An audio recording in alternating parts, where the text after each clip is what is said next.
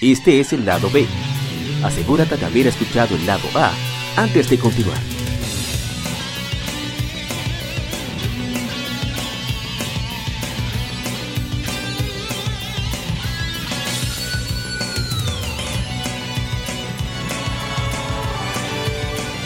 Gamefemérides. Juegos y consolas de aniversario son comentados entre hechos y anécdotas.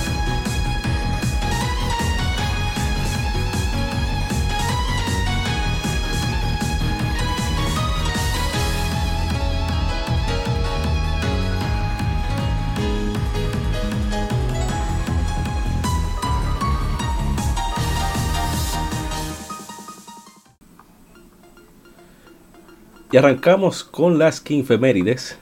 El primero en la tanda, de la tanda, perdón, es hace 10 años es lanzado Mario Luigi Bowser's Inside Story, un RPG por turnos desarrollado por Alpha Dream y publicado por Nintendo para Nintendo 10. Es el tercer juego de la serie Mario Luigi. ¿Y qué decir de este juego? No mucho que decir. Este juego que es buenísimo. Salió, tiene un remake para Nintendo 3DS que salió en el año pasado. Y es mi favorito de la serie Mario Luigi. Definitivamente. Yo soy loco con Bowser, así que eso influye bastante. Y ya, no me queda decir. Un juego divertidísimo, buena Sí, dificultad, largo. Y- La para, gente- el, para el estándar de un Mario, sí, es Mario RPG, es la vida. Sí, ese equipo de Alpha que- Dream. digo, ese es largo, pero no cansón, porque el otro Dream Team es larguísimo, pero cansa. Sí, es como la gran mayoría de juegos que están haciendo últimamente. La fórmula no la han podido encontrar. La nueva fórmula. Si te están repitiendo los mismos conceptos. Pero con eh, la saga de Mario y Luigi no. Sino que ellos han intentado reinventarse cada vez que lanzan un juego nuevo. Pero ese equipo de Alpha Dream, ese equipo de Alpha deberían de como ponerlo como para otras cosas. Como decirle, señores, mire, ustedes va- van a seguir tirando Mario a Luigi, pero ahora ustedes me van a hacer una RPGcita así como bien, como pa, pa- sabrosa, así como vamos a hacer un RPG, pero con, como con ese sistemita, pero con, con bien así, un algo bien hecho, algo Sí. no digo no que las Mario estén mal hechas, sino algo un poquito más para adultos. Vengan y de ahí saliera de verdad algo bueno. ¿Eh? Como soy Coden. Sí, sí, exacto. Yo no creo, en verdad. Sí, sí. No, no, porque Nintendo tal vez no, no se vaya No, por yo esa pienso línea. que Ya, debe- Nintendo encuentra una fórmula y si le sirve, ellos les dan para adelante. está cortando feo. Repita de nuevo. Sí, Ah, a ver. ¿Me Sí. escuchan bien ahora? Sí. sí, sí, excelente.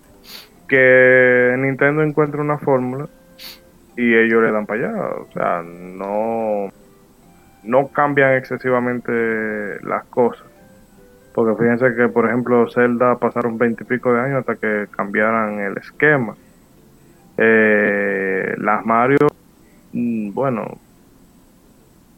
O le agregan Tienen- un gimmick. sí, cosita. pero es en esencia lo mismo. Así que yo no creo que ellos No, yo, yo no. más con una rama que no es eh, el flagship, por decirlo así, sino que la gente lo compra porque son divertidos y amenos.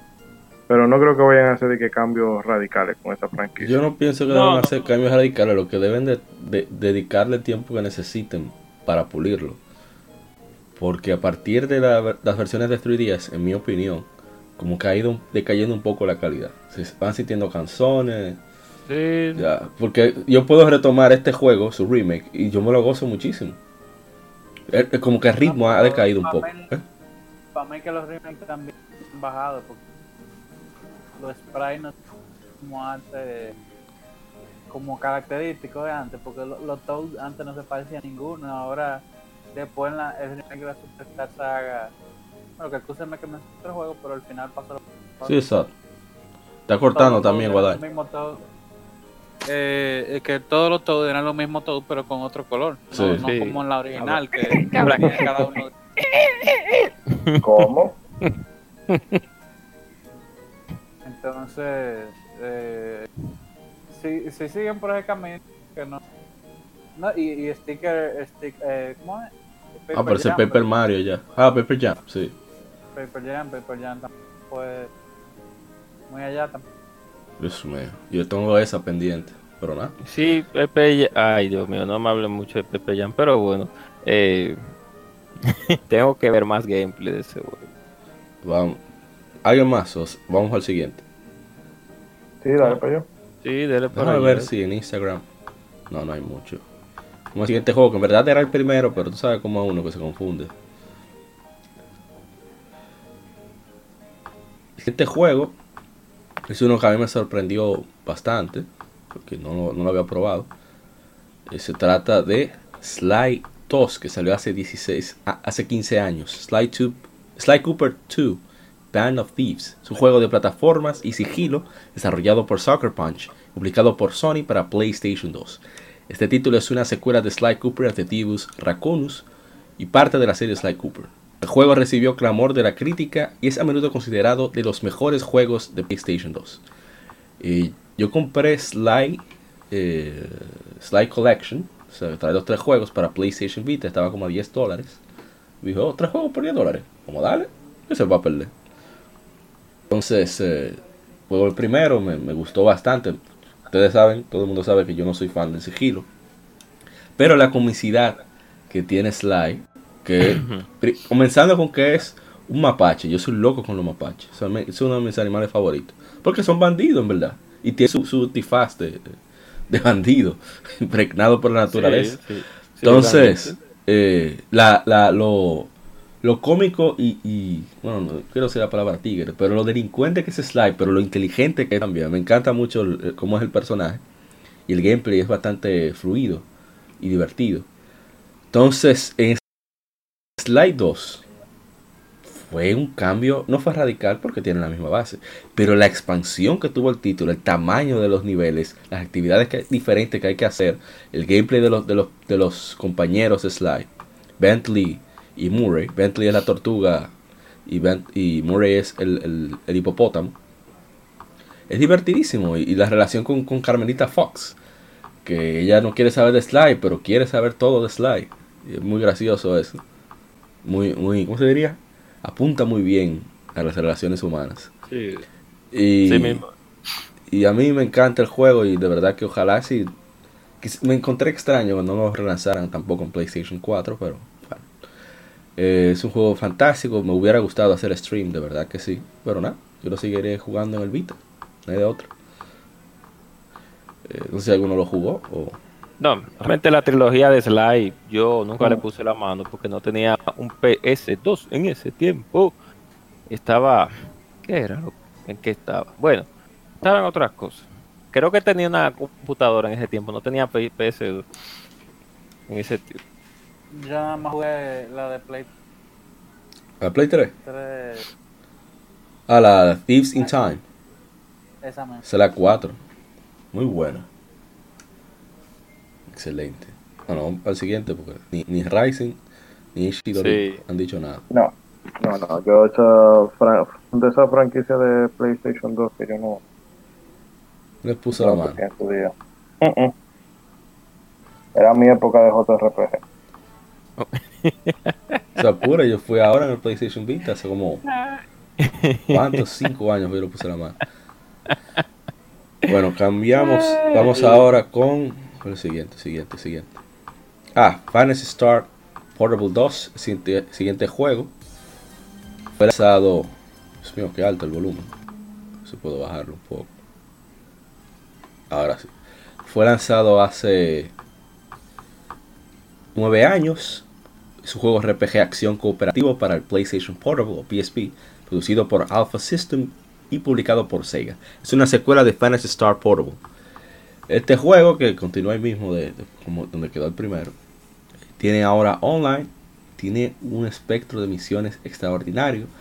En Japón es la versión Infinity, que agregaba muchísimos elementos extra, eh, más armas, enemigos, zonas por explorar, personajes, historia. Eh, me gusta que el juego tiene mucho, ¿cómo decirlo? Mucho contenido extra alusivos a, cultura pop. Y así, cosas, cosas de diferentes juegos, la famosa Hatsune Miku, etcétera, etcétera. Y un juego divertidísimo que yo sigo arrepintiéndome de no haberlo adquirido digital. Porque encontraba que 20 dólares era demasiado, pero después que tienes 300 horas, como que hay que considerar ese precio. Pero Sí. ya cuando estaba dispuesto, no estaba ya. Lo habían retirado de la PlayStation Store. Eso, sigo con el dolor todavía. Así que ya. Eh, no sé si alguien más lo jugó o, o lo conoce. o- No, yo lo conozco porque es una de mis sagas favoritas.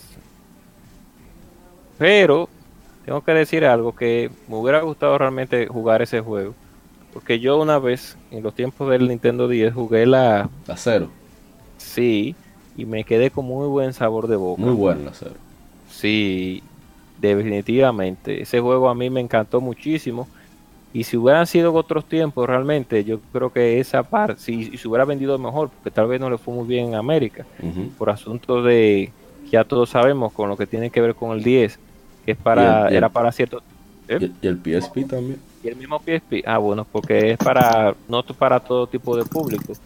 La versión tal vez de DS hubiera tenido un DLC o hubiera tenido una continuación, pero de verdad que yo me quedé con hambre de más cartas para el 10. Ok. Y si hubiera tenido un, PS, un PSP en ese tiempo, hubiera, hubiera La comprado. Portable, la Portable yo, yo la quemé, la 1 y la 2, la 2 le di duro. Y de lo mío. Llegué a jugar, yo creo que hasta con Daro, contigo fue con fue. Yo creo que fuimos nosotros, sí, un corillo. Yo creo que fue con Dark, no estoy seguro. Pues lamentable que hayan durado tres siglos para traer la 2 para acá. pues. Sí, muy lamentable. No, pero por lo menos la trajeron y no se quedó en el olvido. Sí, Como la cero de, de Vita. la- Sí, Digo la nova, perdón. La nova, ya, La ese juego Nova. sí es bueno. Dios la mío. nova. Y a ver si le expanden a la demás. Monster Hunter le ha cogido, le un par de cositas ahora con. ¿Cómo? que sí, sí, puede no puede la- el Hunter tiene una habitación que siempre la ha tenido, que es que graba y duerme, pero ahora tú invitas a la gente al cuarto y lo puedes decorar. Oh, Polo. está bien. Bueno, la mayoría Bueno, vamos al siguiente juego entonces. Siguiente. Mira, vamos rápido, eso me gusta. I like it. Hmm. Siguiente juego. Mm. Ay, Dios mío, cometí un error. Ah, no, mentira. Siguiente juego salió hace. Oh, pero Dios mío, qué lejos está. Hace 11 años se lanza en América Dragon Quest 4, Captures of the Chosen, capítulo de los elegidos. Es un remake para Nintendo 10 desarrollado por Arte Piazza, el mismo estilo de mezcla de 2D y 3D de las versiones para PlayStation, publicado por Square Enix. Este juego, que básicamente tiene varios protagonistas, eh, tú- cada quien tiene su historia por separado. Inicias con el elegido, el héroe. Y luego los demás personajes tienen su propia vida. Por ejemplo, está Torneco, uno de los más famosos. Un gordo eh, vendedor. eh, que tú tienes que ir pueblo en pueblo comprando artículos, vendiéndolos en otro para ganarte tu dinerito. Ir a donde tu esposa a buscar tu ñao y darles tu cheque. No es cheque, ustedes saben, el. Pero después eh, que se va involucrando el mundo, ve cómo le va a afectar la- lo que está sucediendo. No recuerdo exactamente quién es el malo ahí. Y así cada personaje tiene su propia trama y su, su propia razón de por qué unirse a- con el héroe a vencer el mal. Y es bastante entretenido, diferente eso. Ahí también sale, ay Dios mío, ¿cómo fue el nombre? La Zarena es una loca, una, dice- le dicen Battle Junkie en inglés. Ella no averigua, entonces está el pobre Ki- Kirill atrás de ella todo el tiempo para cuidar. La bailarina, Dios mío, ¿cómo el nombre? Fina es. No sé. Eh, la de ah, cabello morado. Esas son las que son las del circo. Sí, que una es adivina y otra es bailarina. Y la, la No, bailarina no, no. es una chapeadora, la primera chapeadora del entretenimiento, así declarada es esa. Ve dinero, se olvida de todo.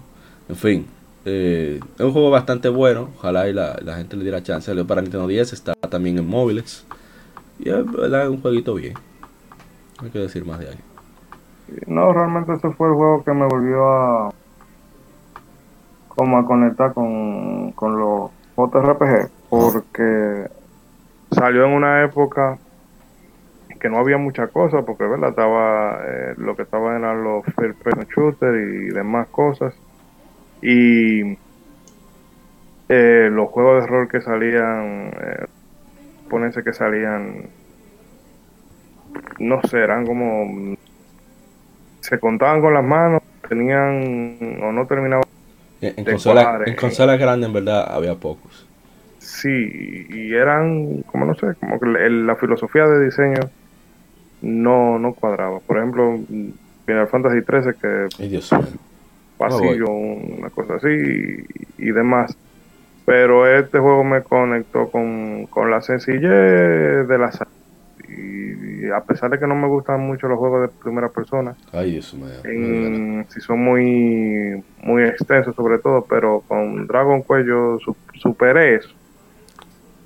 Lo Y toleré. no, definitivamente de lo más mm, no es, no creo que sea así así como el de los de los mejores precisamente, pero es bastante ligero y bastante entretenido. Sí. Eh, hay una pregunta. ¿Agrego Kingdom Hearts o la obviamos? Bueno, realmente como yo no he jugado Kingdom Hearts, bueno, pues para mí lo puedes obviar. Ok. No, Por mí la podemos ver, pero hay que ser justo. Sí, sí. Te la pongo, ¿no? Por, por mí. Yo voy- No, quizás se menciona de pasada para, para los No, yo, yo, jugué- yo jugué la 1. No, pero espérate, déjame buscar el audio. Para entonces. Ahí sí. Hola. Tenemos caché. El, el, el pianito del intro. Ah, no, eh, hay que decir, la música de Kingdom Hearts. eh, hay que respetarla. Eh, Yoko Shimomura no falla. No, yo en esta semana que pasó yo me puse a, a oír la banda sonora del, de la 15 y esa tipa se pasó. Sí, la 15 tiene un audio espectacular. Bueno, ya sé. eh, Kingdom Hearts. Eh, a dar los datos rápido antes de que continúe con Final Fantasy 15. Kingdom Hearts que saliera hace 17 años es una serie de RPG acción crossover propiedad de Disney desarrollado y publicado por Square Enix, originalmente Square para PlayStation 2. Es una colaboración entre Disney Interactive y Square Enix bajo la dirección de Tetsuya Nomura, un diseñador de bastante tiempo en Square Enix. Ya, continúa con Final Fantasy que usted decía que la música. No, no, que la. No, que la música eh, pues, le queda le queda grande el juego. Ay, lo dijo. Ay, Dios santo. Yo lo dije antes de que saliera. Lo, más, lo mejor de ese juego va a ser el audio. La gente se reía. Ahí está. Yo te voy a decir, eh, Guadaña, Eastside. Eh, no, la 1. eh, Es de la 1 que estamos hablando. Sí, sí. No, al final del día, la 1 para mí es la mejor. Eh, no me han llamado la atención jugar las otras. Oh, O sea, digo, perdón, yo jugué la 1. Acabé la 1. Acabé la 1 full, le saqué todo. Todo secreto y vaina. Sí. La de GBA, la Chain of Memories, yo la jugué, pero vengan GBA más por el asunto de que yo parece que no nunca le llegué bien al tema de la carta. Y el Capitán Garfield me introdujo el Garfield. Mm. Pero Dios mío. Ahí lo dejé, pero eh, la 2 yo la empecé como que estaba lenta y era habladero y no pasaba Y nada. por ahí, por ahí anda en compilación dos horas para que te enseñaste la historia para no. Para no- Eh, que, para que no lo juegue. Tú sabes, bien, bien resumido, así en dos horas. Las dos dicen que era mejor, pero. O sea, en cuanto a gameplay, pero es que pude, no, no, no llegué a la parte que se ponía bueno. Yo lo solté. Bueno, yo, yo jugué el primero y no continué porque me molestó mucho la, la, la colisión. El juego tenía mucha colisión. Yo soy lo, Bueno, sí, porque, eh, es media rara porque, porque es como si uno, fuera. eh, los mapas son cuadrados. Todos los mapas que no sean cuadrados dan problemas. Sí, sí, no, si tú tienes obstáculos frente a Sora, la, la cámara chocaba. Entonces, Entonces- era medio problema eso. Eh, y la de PSP también, como que la intenté jugar, pero habían 700 juegos mejores. Ay, Bueno, Pero sí, Kingdom Hearts, eh, igual que Tetsuya no se quedó mejor en los 2000 bajitos. oh, ay, Dios mío. Ay, ay, Dios No me voy de aquí. bueno. No es que le tengamos odio a Nomura. No, no, Dios no, jamás. Yo sí, yo sí, yo Aquí- sí. eh, Yo, yo, yo, le- yo le tengo odio, pero como quiera, el trabajo de él habla por sí. Sí, el problema es que se ha dado cuenta de que eh, los trabajos casi siempre le quedan. ¿Grande? El tigre se complica. O sea, él le, le sueltan un proyecto y él le da larga. que no viene otro y le dice, mira, espérate, él no, no sale a camino. No sé cuál es la filosofía de, de desarrollo que tienen en Square, pero, eh, o sea, inconcebible que tú le des un tigre un No, la proyecto de, la de y él 10 es- años después eh, eh, todavía no No te reí, no, pero la filosofía de él es trabajar lo que le dé la Sin, gana. sin embargo, sin embargo, Sakaguchi la, la, la, la maca, por no decir, ¿verdad? Con, con su película de Final Fantasy, que es verdad que casi quiebra la empresa. Pero, concho, y todo el, el, el, el hit, los hits que te ha dado, ¿por qué tú no lo consideraste? Ah, imagínate, No, tú sabes cómo es. El que sacó pie fue el mismo Sakaguchi. Eh, Yo creo que ya después de- del 2000, Sakaguchi, eh, Uematsu y Mitsudo y toda esa gente ya estaban hartos de Square y se querían salir de ahí. Sí, pero eso mismo, porque tú le das rienda suelta al loco, y al loco que, que tiene su historial de éxito, tú no le das su rienda suelta. Bueno, que yo no entiendo, pero nada. Bueno, él Vamos a- debería de quedarse haciendo solamente cha- eh, O no. Exacto, el hombre es duro Y ya. diseñando. Bueno, vamos al- al siguiente para no tirar más ah. veneno. Porque si no, Pobre hombre tan Ya, mediocre. pues, muchas sí, a- cosas. a- a- Aquí no hay un capítulo que no, que no se le tire de candela. pobre. Parte de la dieta. Sí, exacto. No, capaz que Nomura tiene un profile de mediocridad muy alto. ay Dios Eh, mío, yo me voy. Entonces, es lamentable, pero Yo quería hablar sobre. Por eso agregué que yo digo, bueno, un accesorio, pero un accesorio que trae juegos. Se trata de hace 17 años que se lanza el Nintendo e-Reader, comúnmente abreviado e-Reader, es un accesorio manufacturado por Nintendo, desarrollado en conjunto entre Nintendo, Hall Labs, Creatures, con la tecnología de código de punto de Olympus Optical para el Game Boy Advance.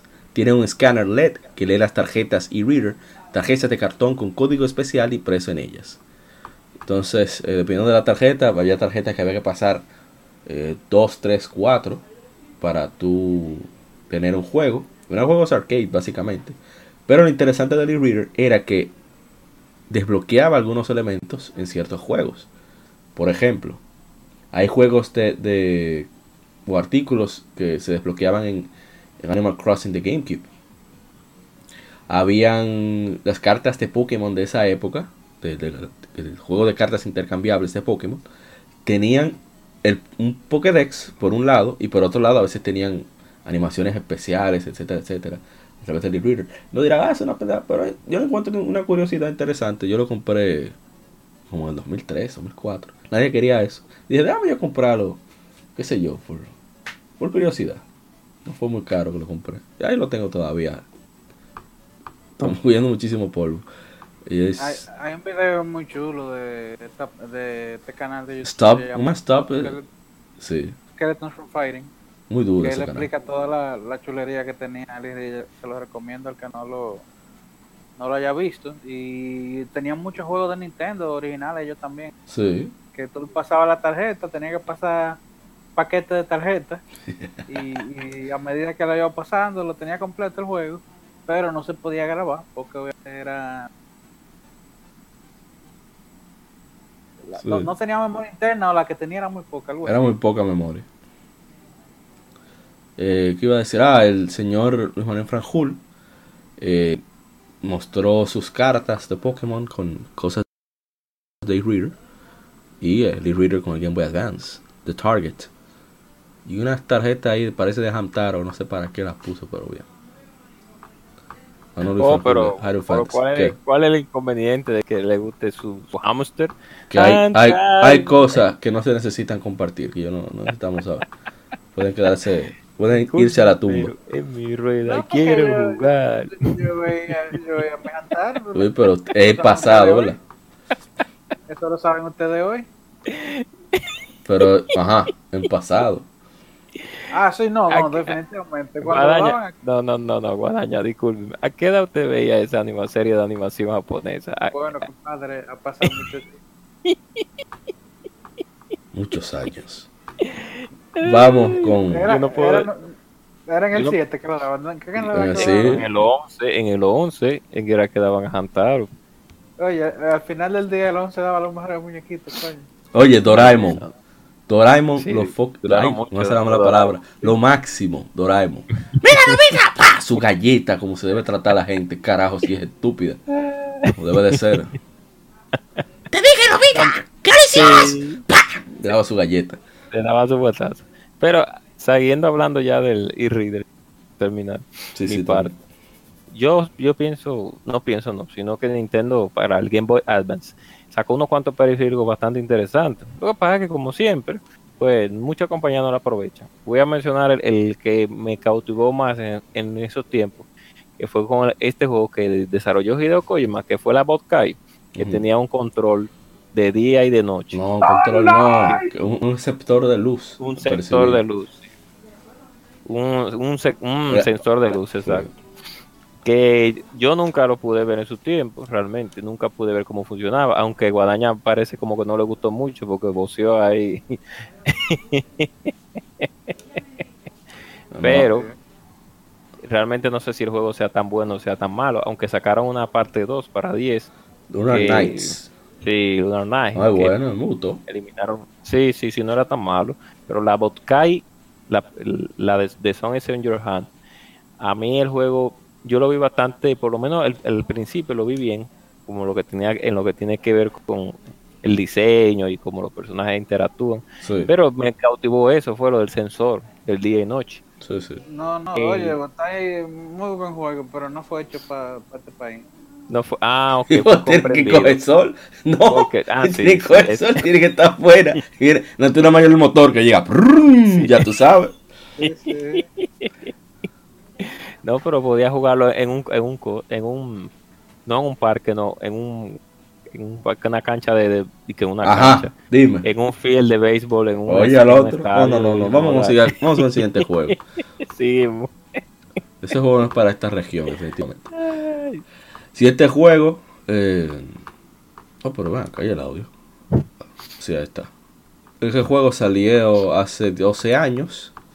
Se trata de Eternal Sonata. Eh, Ey, es un RPG desarrollado por Tree Crescendo, publicado por Bandai Namco No, no juego de carro. para Xbox Oh, ¿cómo 360. así? Así mi, mi, mi amigo de, de, de Cultura Cómica RD Windsor dice, Eterna Sonata parece el título de una historia sobre un conductor de Uber en RD. el juego trata sobre Chopin, uno de los mejores pianistas de la historia y compositores de la historia, que está ya en sus últimas. Y, y bueno, parece que tiene este ese contacto Impotente, interdimensional. impotente. Está sufriendo de impotencia el ¿Y pobre. ¿Por qué? Ese hombre no. ¿Por qué tú crees que le contrajo sífilis? Es un enfermo. Ese hombre vivía de burdel en burdel. Ay, y en esos tiempos no había cura, entonces. No. Qué, qué bien. eh, era, él era el embocero de esos tiempos. Sí. Sí. Un enfermo. Él no podía estar tranquilo. No, no, oye, dinero es fácil. Ese hombre ni bebía. Ese hombre lo de él era eso. Esa era su, Exacto. adicción. Entonces. Las- eh, las- No, y vaina le decía a Liz. eh, muchacho, Burly muchacho Cat. deja, deja eso. Fran Liz decía, deja eso. Y tú eres mi Burly. amigo. Tú eres mi hermano, pero. El Cat Buglar. En el Cat. Buglar. Por cierto, una cosa que se ha perdido en las RPG de, de Final Fantasy es eso, el Cat Buglar.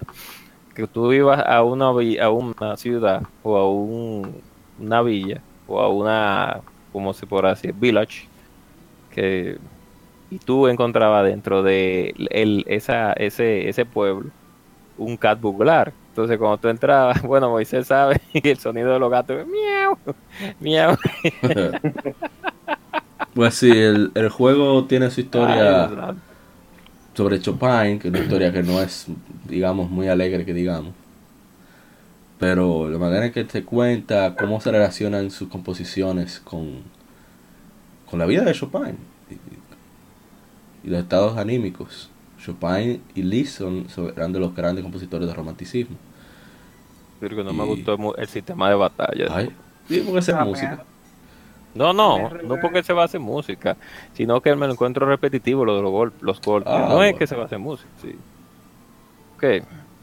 A mí Eh, eso fue ¿cómo como eh? lo que más me gustó el sistema de batalla. La Mm. historia fue, yo descubrí, debo decir, yo soy ni curto, ni ni música como APA, yo descubrí a Chopin con ese juego.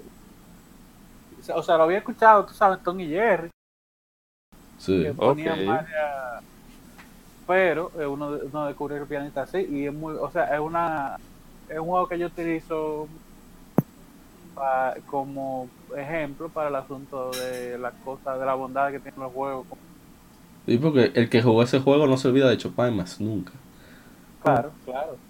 Entonces, eh, hay, pa- hay una parte, el juego se, se cuenta como dos partes de la historia. Lo que pasa a- afuera en la realidad y lo que pasa dentro de la mente. de. Eh, eso, digo, hice un spoiler grandísimo ya, yo creo. Sí. Ah, pero un juego de hace como 20 años. Sí. Tiene 12 años, está bien. Sí, sí, sí. Entonces ya, Sí, el que exacto. no lo ya. agarró en su tiempo no... Y fue, fue sin querer, así que no importa.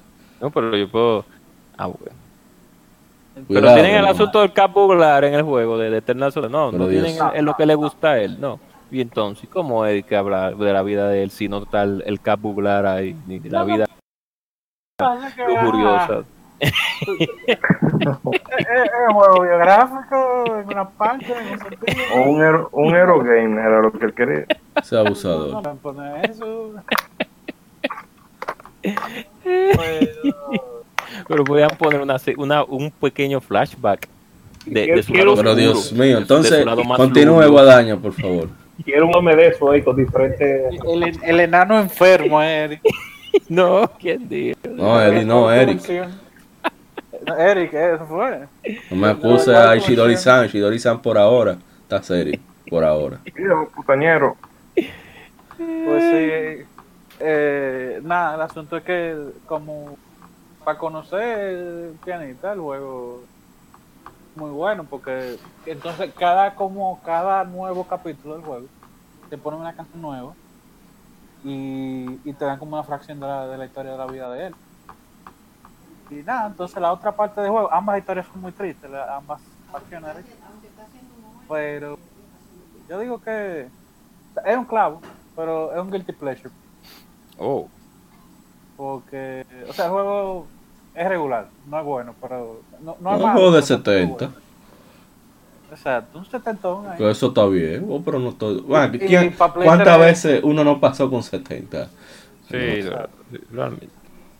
Y para Play 3 tiran la versión definitiva. Eh, el contenido nuevo de Play 3 realmente yo no lo hice, porque ya estaba harto al final. Oh, Pero el combate era eh, al que al que tenga Play 3 harto, si no lo ha votado. No tiene. ¿Qué, ¿Qué cosa? oh, Play 3 que ya tú no tienes. Que Está por ahí guardado. oh. Puedo, puedo jugar con los cables del Play 2. Teatro. No, pero hasta ahí me. Está bien. No, pues ya vamos al siguiente juego, que ya va a ir a- para acelerar. Siguiente juego es uno para mí de los más duros del erizo más rápido del mundo. Hace 12 años se lanza Sonic Rush Adventure, juego de aventuras y plataformas para Nintendo 10, segura directa de Sonic Rush. La aventura sigue a Sonic the Hedgehog y Tails, quienes son transportados a una dimensión alterna y buscan ayuda de Blaze the Cat, mientras enfrentan una banda de robots piratas. Similar a las entregas anteriores de la franquicia de Sonic, con los, jugadores controlando a Sonic o Blaze a través de una serie de niveles de lado mientras consiguen aros y vencer enemigos. Rush Adventure se desvía de juegos anteriores con sus elementos de viaje por mar, presentando minijuegos de navegación que toman ventaja de la pantalla táctil del 10. Y bueno, qué decir, yo disfruté mucho de este juego, es rápido, tiene su, su- su cierta variedad. A veces como que se sintió, en algunos momentos yo sentí que lo extendieron de más, algunas cosas. Como que no supieron resolver ahí, cortar cuando querían, pero yo lo disfruté mucho. Juega muy bien en 10 y para mí es de los mejores modernos de Sonic. Sí, sí, sí, muy bien. Bastante bien, de verdad que sí. Oh, discúlpeme por el sonido. Eh, de verdad que sí. Es una continuación de la Sonic Rush. Y creo que ahí es donde sale Blaze, si no más recuerdo. Sí. Ahí es donde aparece la gata morada. Se llama Blaze. Sale en la, en la, En la, en la Rush, ya. Ya, él sale en la, ya, ya sale en la Rush, si no más creo. Ah, bueno, Sí. no me acuerdo. en la Adventure sale como mar- marín, qué sé yo, ¿En qué, ¿En qué juego? en la Adventure, en la, en la Ah, en pues yo me Rush. equivoqué. No, porque ¿Cómo Sonic. so- No, no, no. Porque Sonic Rush fue la primera. Ajá, No más creo. No, sí. sí. Entonces la Sonic Rush Adventure es la parte 2. Ajá. Exacto, entonces, pero en la Sonic ya había, ya había- Ahí sale, ahí sale en la 1. sí, en el Sonic Rush normal. Ah, pues yo me voy allí. Ah, ok, me equivoca, no, equivocamos los dos. Pues bien, sea como sea, que por cierto, era, no, por cierto, sí, es la, el personaje femenino no voluptuoso de, de, de todo la, de todo lo, ah, a excepción de, de, de- de la coneja, porque es una niña, pero después nos acostumbramos a ver a, a- a Rose ya, entonces ya, pero bueno, obviando el Fury, el Fur. sí, sí. Dios Sí. mío, pero, pero acuérdense que esto queremos mantenerlo ahí for everyone. Y Sí, usted viene con su. No, lo que pasa es que, no, no, no, lo que No, pero ya salen ambos, sí, Sonic Rush y Sonic Rush Adventure. Sí, lo que pasa es como que hubo una crítica a Rose de la Sonic Aventura 2. Por eso, por ser un vampiro que te- al ser mujer, pues tenía... Pero por ese tipo de detalle, a mí que me importa. Ahí- no, yo sé, pero estaba hablando es por eso, por el asunto de, de- Pero en fin, saliendo ya de Blaze, que por cierto es un personaje que a mí ni me va ni me viene porque no le como no lo he encasillado en la saga. Pero bueno, está ahí para usted poder utilizarlo. Y a mucha gente le gusta el personaje. Eh, Blaze de K, de la gata morada, que tiene su historia en la parte 1. ¡Oh! Pero Vamos a la siguiente ya, porque no podemos Pero tener. espérate, No, que usted está pero- durando mucho, no podemos tener eso. El siguiente juego, un aniversario, salió hace 7 años, Borderlands 2. Un juego mundo abierto, disparos en primera persona y RPG de acción, desarrollado por Gearbox Software, publicado por 2K. Es el segundo juego de la serie Borderlands y secuela de- del Borderlands original, obviamente. El juego fue lanzado para Windows, PlayStation 3, Xbox 360 y también para Mac. Fue porteado a PlayStation Vita en mayo de 2014, que fue un desastre. Y en Linux. 30 de septiembre de 2014. Luego salió con The Handsome Collection, Borderlands The Handsome Collection, 24 de marzo de 2015 para PlayStation 4 y Xbox One con todos sus DLC. Eh, ¿Qué es un juego divertido, de los pocos eh, FPS que puedo tolerar mucho tiempo. Eh, el juego tiene una comedia bastante, bastante buena, bastante chévere. Y es un multijugador divertidísimo. Así que. Borderlands 2 está nítido, nítido. ¿Qué más? Eh, Oh, bueno, diga, este diga, juego diga. Fue, fue el que puso la narrativa de Borderlands en serio, porque realmente el primero pasaban eventos, pero realmente era porque había algo que tenía que moverse. Este fue el que puso la narrativa en un punto más interesante, al menos para el primer playthrough. Tú sabes que el, el que juega el segundo es el que quiere jugar el juego por los otros. Sí. Entonces, de, de todos los eventos que ocurrieron aquí, fue que, que salieron la, la Tales of Borderlands, de ahí aquí fue que salió la. Lo, de, de lo- según por los eventos que, eh, que salieron aquí en la 2, que no se habló básicamente nada de la en la 1, fue que decidieron también hacer la pre- pre-sequel, que es la que, la que está entre la 1 y la 2 en historia, que es la que pone los eventos para la parte 2. Y obviamente te deja ready para la 3 con todo con el reciente DLC que salió estos días para to- creo que todas casi todas las versiones que te deja pun- eh, ready para empezar a 3 ahora Sí, eh, iba a decir que. No me acuerdo. Ah, no, no era que se me olvidó poner Okami, pero como he hablado tanto de Okami, que dejarlo pasar. ¿Alguien más va a hablar de Borderlands 2? Yo rapidito que me encantan los gráficos del juego y las y la física que tiene. Eso es lo único que voy a decir realmente. Ese es uno de los juegos que me ha llamado nada más por los gráficos. No tanto por el- el gameplay en particular. Pero cuando yo lo vi por primera vez, esa, esa la utiliza, como utilizaron el cel shade para hacer física y demás, y las armas principalmente, como se ven. A mí me gustó muchísimo. Ya, eso era todo. Por fin. Así que ustedes tienen que decir cosas. Eh, iba a preguntar de nuevo. ¿Hay que hablar sobre Okami a pesar de todo lo que hemos dicho? Ah, ya está No, bueno creo total ya por- la Ah. en todo que, que me encanta me encanta el combo que tiene la Marvel vs. Capcom 3 que es a mordida pura. oye esa vaina. Eso es lo que me... un perro salnoso, mordiendo. No, iba a decir rap- rápidamente. Lo único que hay que decir es: jueguenlo. Es un juego que todo el mundo debería jugar. Si a usted le gusta hacerla, jueguelo. Si no le gusta hacerla, también. Oh, Sí, sí, sí, jueguelo. Es un juego fantástico. Eh, una Yo muestra. creo, que, yo creo que yo leí en estos días que le dieron un premio a la última ¿La qué? A la, a la canción de cuando. Del final del juego. Ah, Reset. ¿Cómo se llama? No me acuerdo cómo es que se llama. Pero que le dieron un premio. en estos días. Yo leí algo. No me acuerdo, pero era sobre la canción. Ah, pero bien. O si no, Okami jueguelo. Salió hace. Hace 13 años. Eh, juego de acción y aventura con elementos de RPG desarrollado por Clover Studio, publicado por Capcom. Fue lanzado para PlayStation 2 originalmente. A pesar de la clausura de Clover Dirigido, Studio. dirigido, dirigido por Hideki Kamiya. Sí. Oh. ¿Por qué tú no hablas así todo el tiempo para no escucharte bien? Oh, Pues sí, a pesar de la clausura de Clover Studio, pocos meses después del lanzamiento del juego, una versión para Wii de Nintendo fue desarrollado y producido por, Red, Ar- por Redia Town, Tose y Capcom en 2008. Ahora mismo está disponible Okami HD para PlayStation 4, Microsoft Windows One y para Nintendo Switch.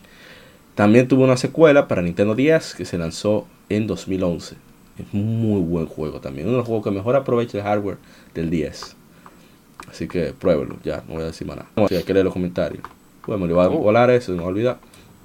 oh, Roberto nos dice, Roberto Rodríguez de RD Gamers, está en el top 5 de los mejores Zelda. Axel Ral nos dice, yo la acabé hace poco, me gustó mucho cómo habla la pelea de Susano y, y Orochi y la hermosa Rao. Gustavo Oh. Enrique Guzmán nos dice, uno de los mejores juegos de toda la historia, exagerar. Una pena que la Oh. secuela no sea tan conocida y que quedara en el olvido, de verdad. oh. Eh, nuestro hermano Andrés Gutiérrez que siempre nos comenta cualquier cosa en redes sociales y sobre todo en el grupo de Facebook. Recién lo pasé hace dos semanas. Nada puse el de, de, de, de Okami Amaterasu armada con todo. Jorge Barreta nos dice, realmente lo disfruté tanto. Es una obra maestra y tiene su platino ese criminal del juego. Y José Camacho, Spike, de The Gamers también nos dice, Ami for Smash.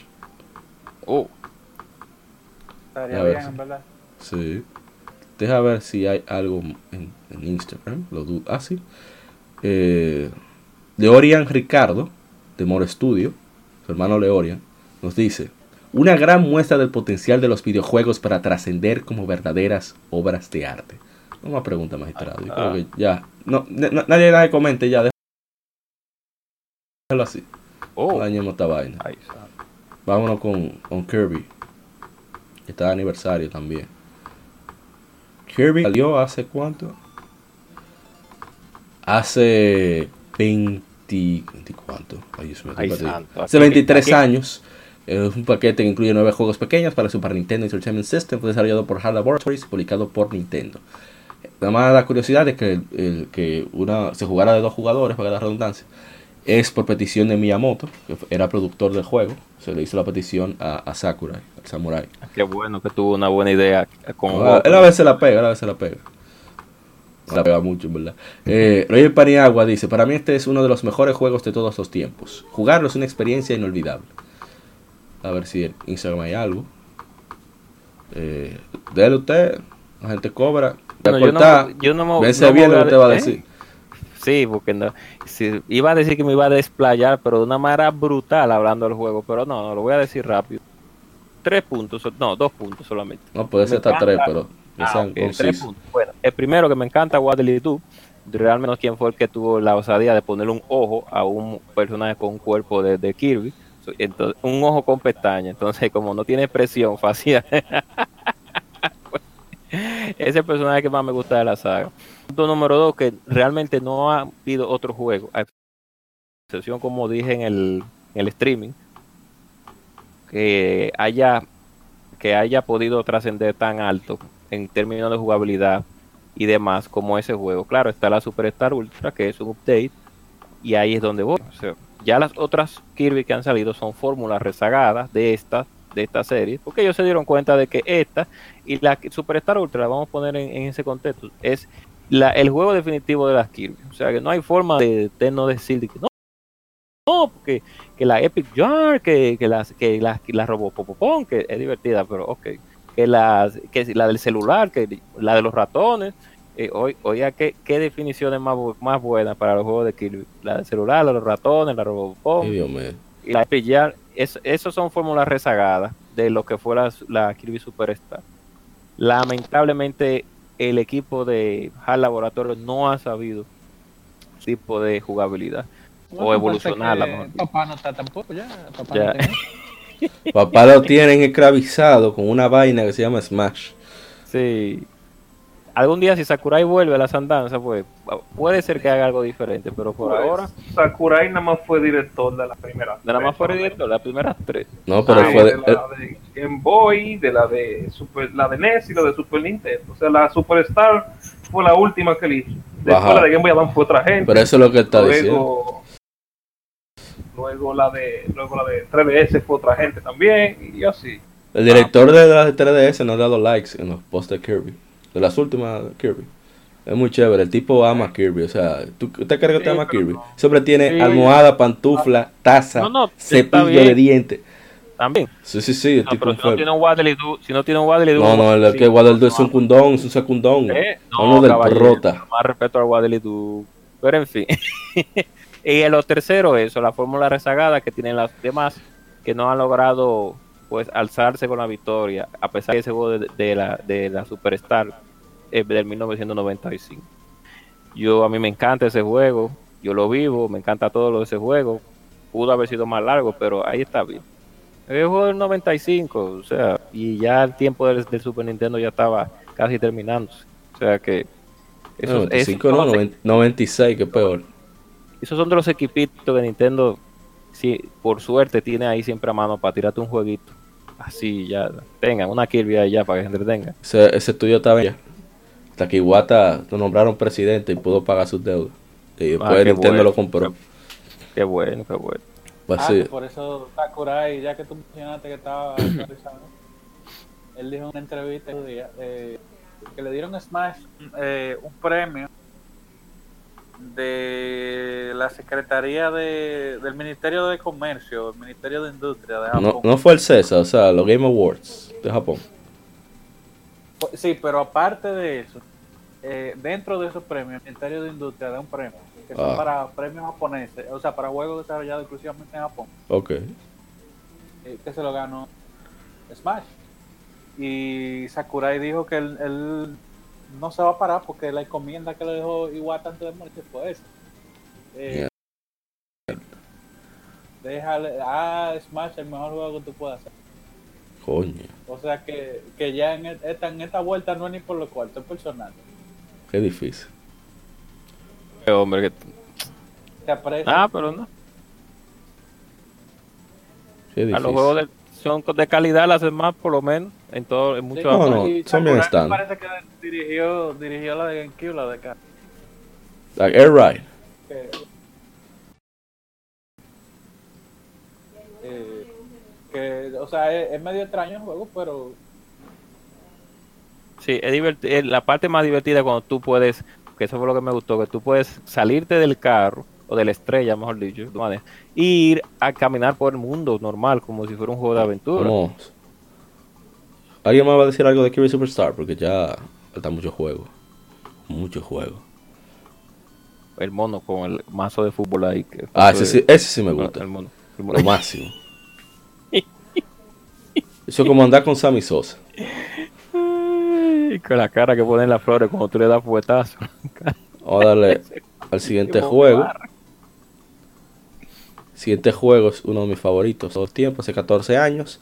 El lanzado Ninja Gaiden Black, un juego de acción y aventuras desarrollado por Team Ninja, publicado por, Koei, por Tecmo en esa época, ahora Koei Tecmo, para el primer Xbox. Los jugadores controlan a Ryu Hayabusa, un maestro ninja en su misión para recuperar una espada robada y vengar la masacre de su clan. Fue inspirado por la serie Ninja Gaiden de Tecmo de 1990 y sucede en el mismo universo de juego de peleas de Team Ninja, Dead or Alive. Eh, ¿Qué decir? Eso ellos agarraron, lo que, integraron lo que llamaron el Hurricane Pack, que juego un- una vez y media.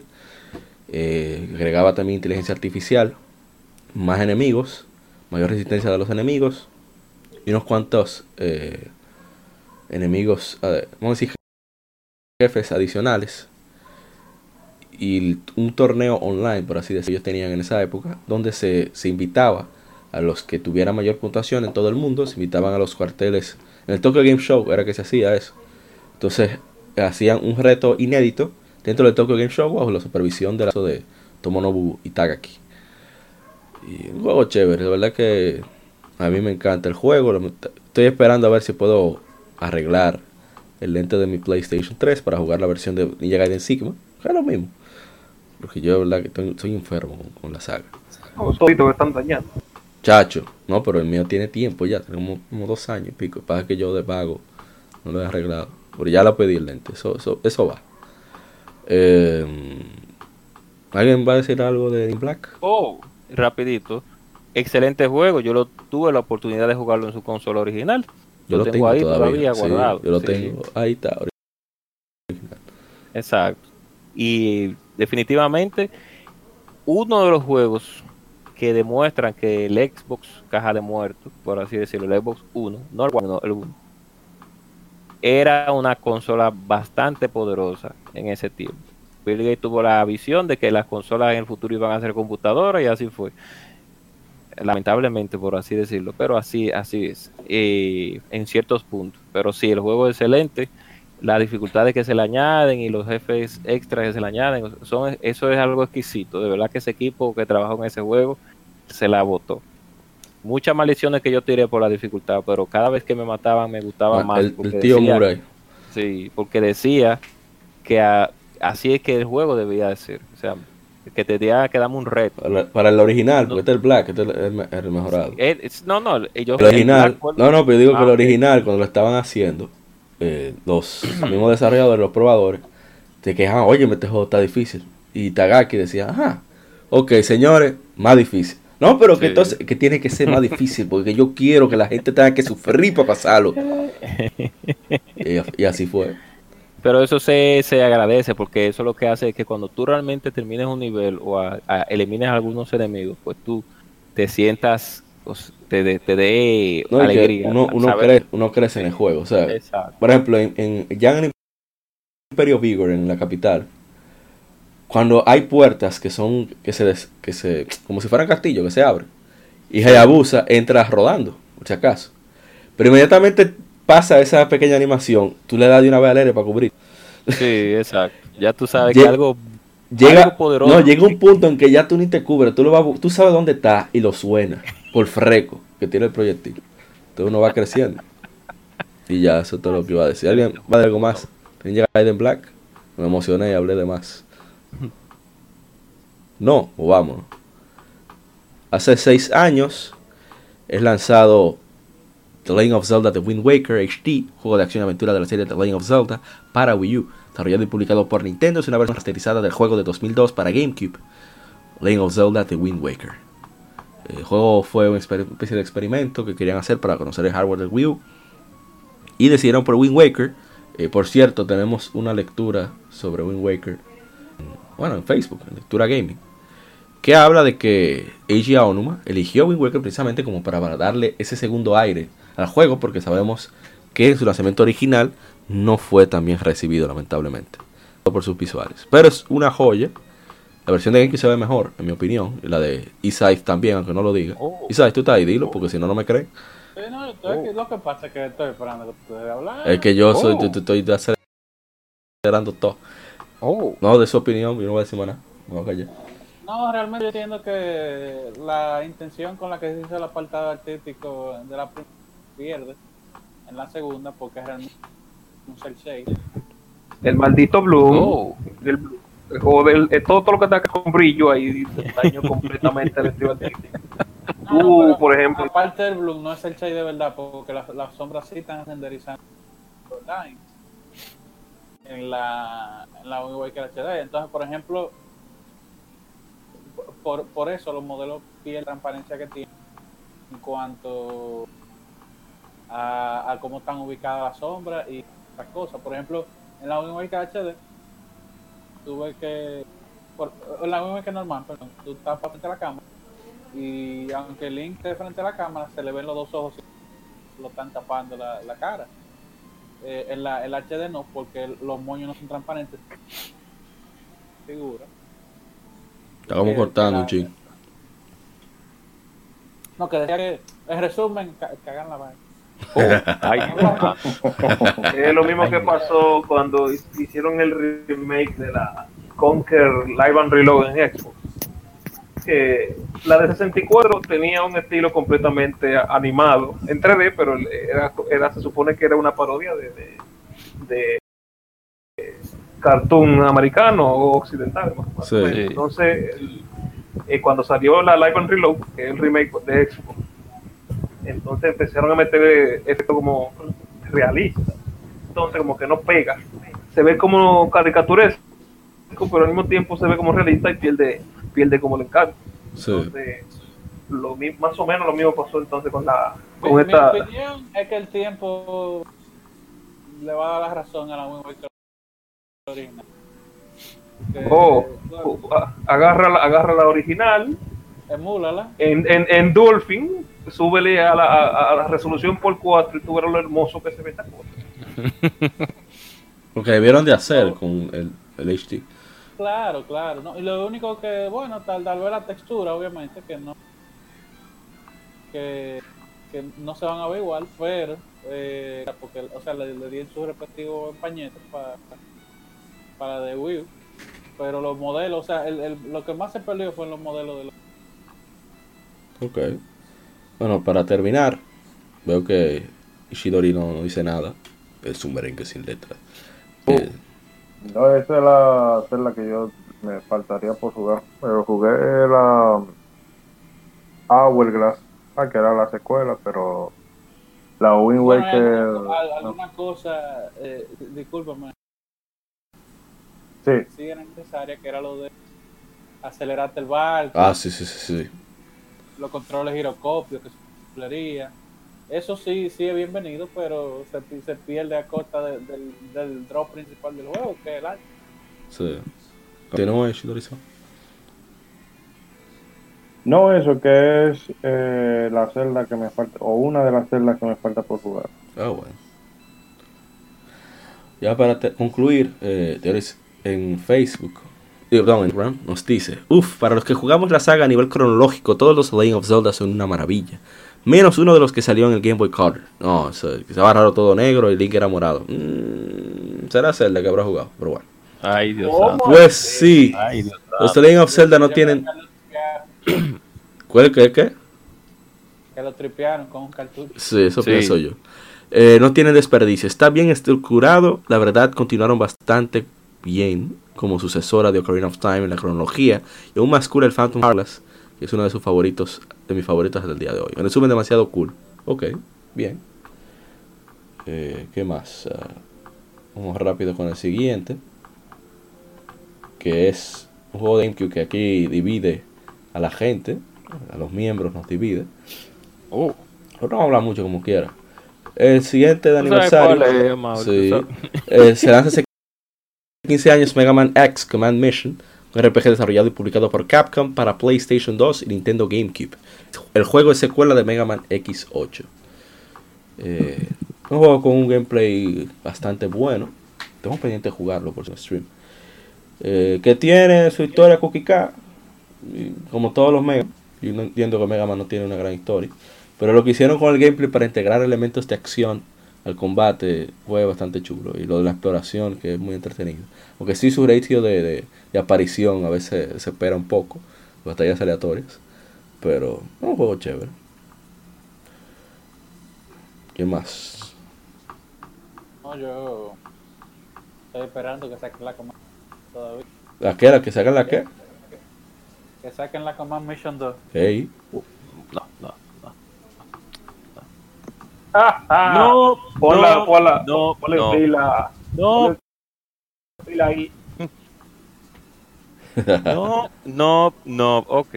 Yo no voy a decir nada sobre ese juego porque bastante que lo he criticado, entonces no voy a...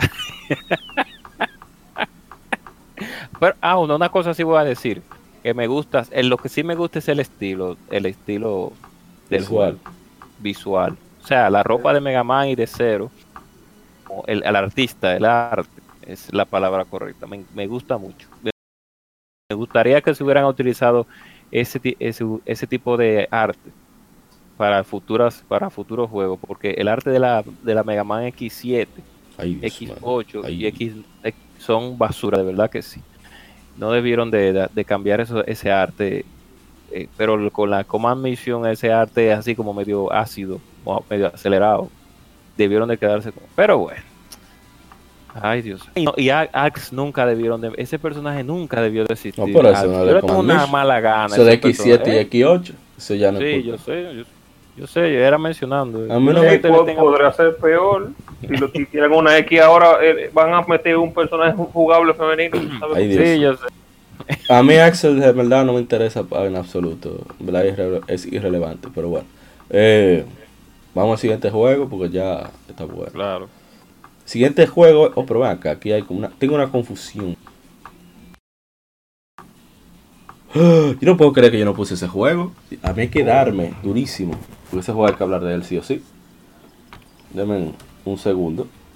Es un juego que. El último juego de Rare para Nintendo.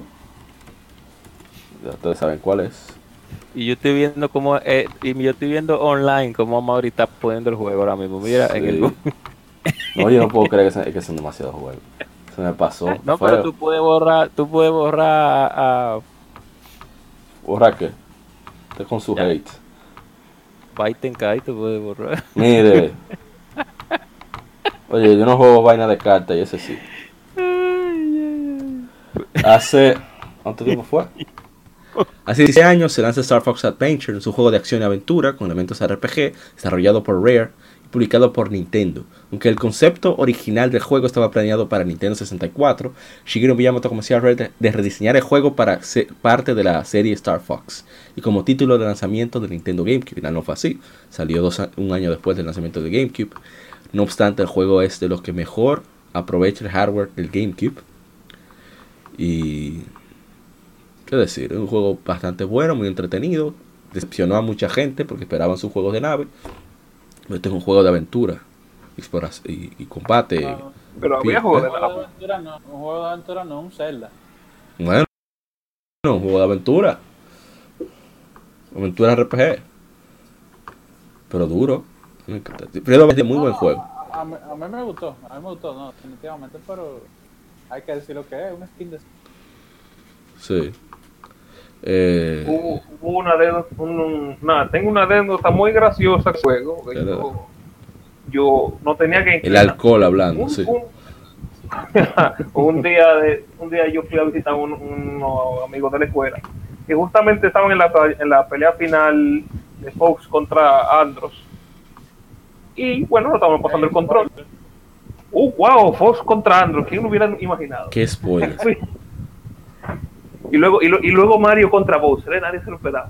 Pero en fin eh, me pasaron el control a mí y yo por vaina yo pasé yo terminé la batalla final de así a los random así. Ay. Los reflejos de, de Star Fox volvieron a... fue muy divertido. No era la cosa del otro mundo la de la de la 64 era más difícil. Era una batalla final por decir mira hay un mira tu sesión de nave para el final Aquí está... está Yo iba a decir, eh, Dorian Ricardo, nuevo de More Studio, nos dice, lo único que pide es que haga un remake donde sí te dejen contra, ¿verdad? Ese. en general. ¡Ey, Euro! No es, por, e- no es por época, es que el juego casi nadie lo jugó, y a ver si la gente se anima.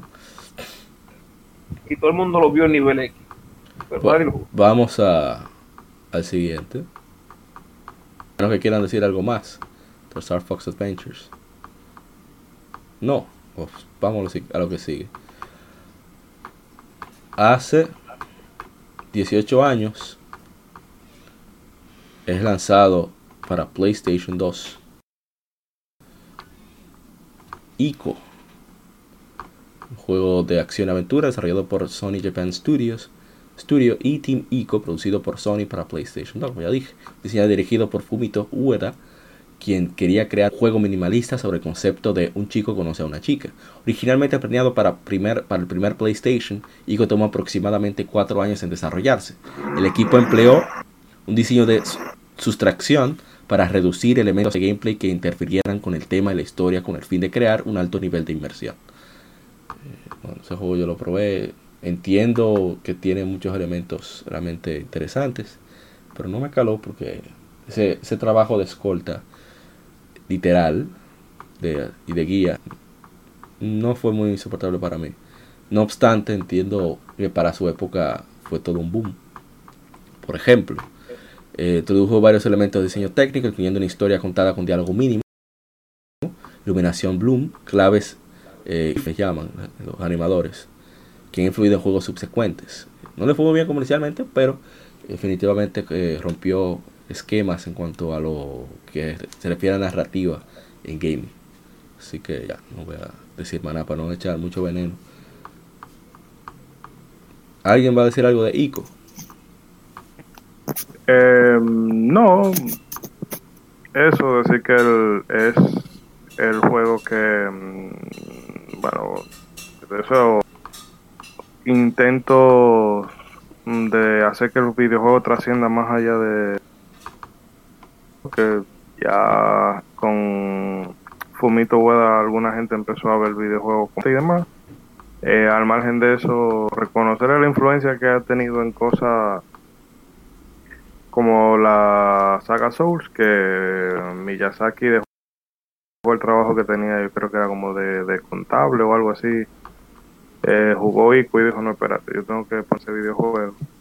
Y que, por desgracia, también es el juego al que mucho, o sea, después de los Metroidvania y la novela gráfica, yo creo que la tercera categoría de indie que más se inventan es esa de historias que se cuentan con poco diálogo, perdonen al motorista, eh, con poco diálogo y que es básicamente caminar, caminar, caminar, caminar, caminar, mover un bloque aquí, caminar, caminar, caminar, mover un bloque allá. Lo único que he hecho sin... y que no, ni eso. Que solamente caminar y algún puzzlecito, pero hecho con, con menor gracia. Eh, y nada, eso es un juego que es difícil para eh, una gente de la generación, un muchacho de esta generación poner un juego como ICO y que se sienta a, a jugarlo y a, disfrutarlo, porque es que em, eh, es, otra cosa. O sea, tú tienes que tener ese chip particular para poder ponerte a jugar ese juego. Un juego muy artístico, en verdad. Sí, sí, realmente ICO salió en un momento en el cual, bueno, era, eran los comienzos del PlayStation 2. PlayStation 2 estaba, no de salida, ya tenía un tiempo, pero fue un juego en el cual yo no sé realmente si en Estados Unidos le hicieron mucha publicidad. Porque realmente como era un juego por un estudio, en el cual mucha gente no conocía, pues al parecer la gente no le hizo mucho caso en su tiempo y después se volvió un juego de culto. Pero sí, sí, el, realmente el juego no es malo y tiene muchos aspectos gráficos que son bastante buenos. Y si a uno le, si, usted le, el que me está escuchando, le gustan ese tipo de juegos, como el que dijo Shidori, rescatar, eh, eh, ir puzzles, puzzles, puzzles, eh, levantar un, una piedra, y pues nada, que lo prueben. Pero en el Plus hace un tiempo la versión HD para PlayStation 3. Yo por eso lo pude probar. un juego interesante, pero definitivamente al ser tan artístico no es para todo el mundo. Pero creo que sí debe probarse. Antes de, de decidir. Sí, sí, una experiencia, una experiencia. Es bien, es bien, es bien. Ico es bueno. Eh, vamos al siguiente, pongo ya. Ah, bueno, eh, mi hermano Melvic Sosa, que escucha el podcast de vez en cuando, nos dice obra maestra, masterpiece. Es enfermo con los juegos de Fumito Ueda. Eh, vamos al siguiente juego. Eh, hace 18 años nos llega cuando Konami era gente. Oh. Ahí. Nos llega Silent Hill 2, juego de survival horror publicado por Konami para PlayStation 2, desarrollado por Team Silent, parte de Konami Computer Entertainment Tokyo. La segunda entrega de la serie Silent Hill una versión extendida con escenario extra y otras adiciones, fue lanzada en septiembre del mismo año para Xbox. En 2012 portea a Windows. Una versión remasterizada para PlayStation 3 y Xbox 360 sale en 2012 como parte de Silent Hill HD Collection. Y bueno, de para allá, pues yo sí no lo jugué eso. Como he dicho siempre, soy muy cobarde para estar jugando ese tipo de cosas. Y, Dori que le dé ahí, yo eso rápido. No, yo definitivamente uno de los mejores juegos que, o sea, de mi top personal. Eh, como es que un, no es un juego, es una experiencia, como uno suele decir. Eh, porque es que la forma en que Silent Hill te, te cuenta te cuenta las cosas y cómo te presenta y el temor de tú simple y llanamente llegar al pueblo. O sea, porque yo recuerdo cuando yo, si uno viene de jugar el 1, cuando uno llega al pueblo en la parte 2, tú ya vas como chivo, o sea, tú te Sí. pones moca. Sí. Está pasando nada, tú estás caminando por un camino y en ese camino no hay absolutamente nada, pero tú estás moquísima y aparte. y tiene unos personajes, eh, bueno, son caros todos a su manera. Y también tiene una de las de las escenas más, de la escena de muerte más triste que yo haya podido ver en un videojuego, que es cuando eh, se muere Ángela. Sí. que o sea ha escrito lo que ella lo que ella te dice y cómo pasa todo. Es, es muy da mucha tristeza. Y este juego jugarlo a más o menos a esta hora Excelente. con, unos buenos unos buenos audífonos Diga la hora, porque si no. no son- si la, la medianoche Ok. eh, y tú jugarlo así con a oscuro y con audífono oye mira Picante. ya después ya Al dente. te dan Sí. la cédula con eso ya sí, de verdad que sí. En nuestro caso nosotros jugamos la versión de PC en su tiempo. Y a, y a pesar de todo, gracias a Dios tuvimos una computadora, bueno, Chidori también la tuvo, que tenía una tarjeta gráfica aceptable por lo menos para jugar. Como Y aclarar que si tú la quieres jugar más o en la actualidad es el único centro. Exacto, entonces, pero de verdad que sí, que excelente juego y te da una experiencia de verdad marcable para todo el que le gusta la saga de Silent Hill. Como dijo Ishidori-san, para ya para terminar, pueden jugarla, pero jueguenla con audífonos y con, los, y con las luces apagadas. Y si quieren, ir a persianas si lo desean, pero de jueguenla así, que ahí es donde se disfruta de verdad el juego. Oye, que pica. Y grábense ustedes mismos jugando para que la gente vea cómo ustedes gritan. Pasamos al siguiente entonces. Bueno, si no va, nadie va a decir nada. Bueno, el siguiente creo que nada más voy a ver yo. Hace. Oh, pero que yo me volé uno. No, mentira, sí, me volé uno. El orden está mal, quiero decir. Ah, no, fue como lo volé. ¡Ah! Me volé Mega Man X4. Ah, sí, realmente. No, yo voy a hablar también ahí, ¿eh? No, no, espera, tengo que dar para atrás entonces. No voy a hablar rápido. Mega Man X4, yo tengo que decir que yo era un completo ignorante de su existencia. Oye, oye. Claro, pues yo tenía, oye, yo te, oye. pero ven acá, yo tenía un 64 que tú querías y leía nada más Club Nintendo. ¿Tú sabes lo difícil que es romper ese molde? Sí, Ahora sí. Ahora sí, ahora sí. Vamos a ponerlo donde va. Para ya dar los- un poco de los datos. Hace 22 años se lanza en América Mega Man X4, un juego desarrollado por Cap, cuarto de la saga X y el segundo de la serie en lanzarse para Sega Saturn y primer PlayStation, porque primero se lanzó Mega Man X3, que Sí. es excelente, tiene un audio hermoso, sobre todo el, el de. Super Nintendo. No, el PlayStation, loco, No, tiene un intro. PlayStation fue. Tiene un intro loquísimo.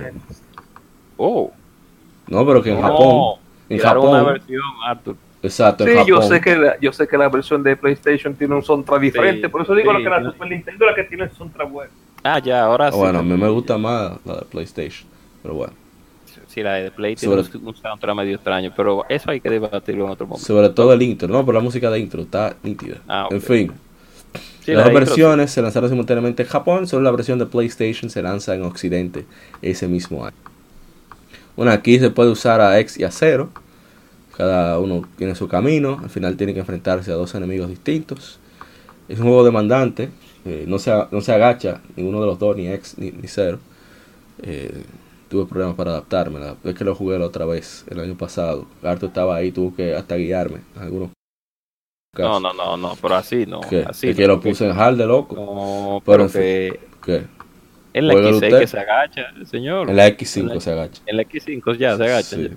Es raro eso que se agacharan cuando salió, cuando eso por primera vez salió, pero Pero eso dije, la X4 no se agacha. Y no, aprovecha ahí tú, para que pase de par de tiros. El punto es que cuando yo voy con un amigo, tenía PlayStation 1 y decidí alquilar discos. Y era en HM Video que está por la Núñez.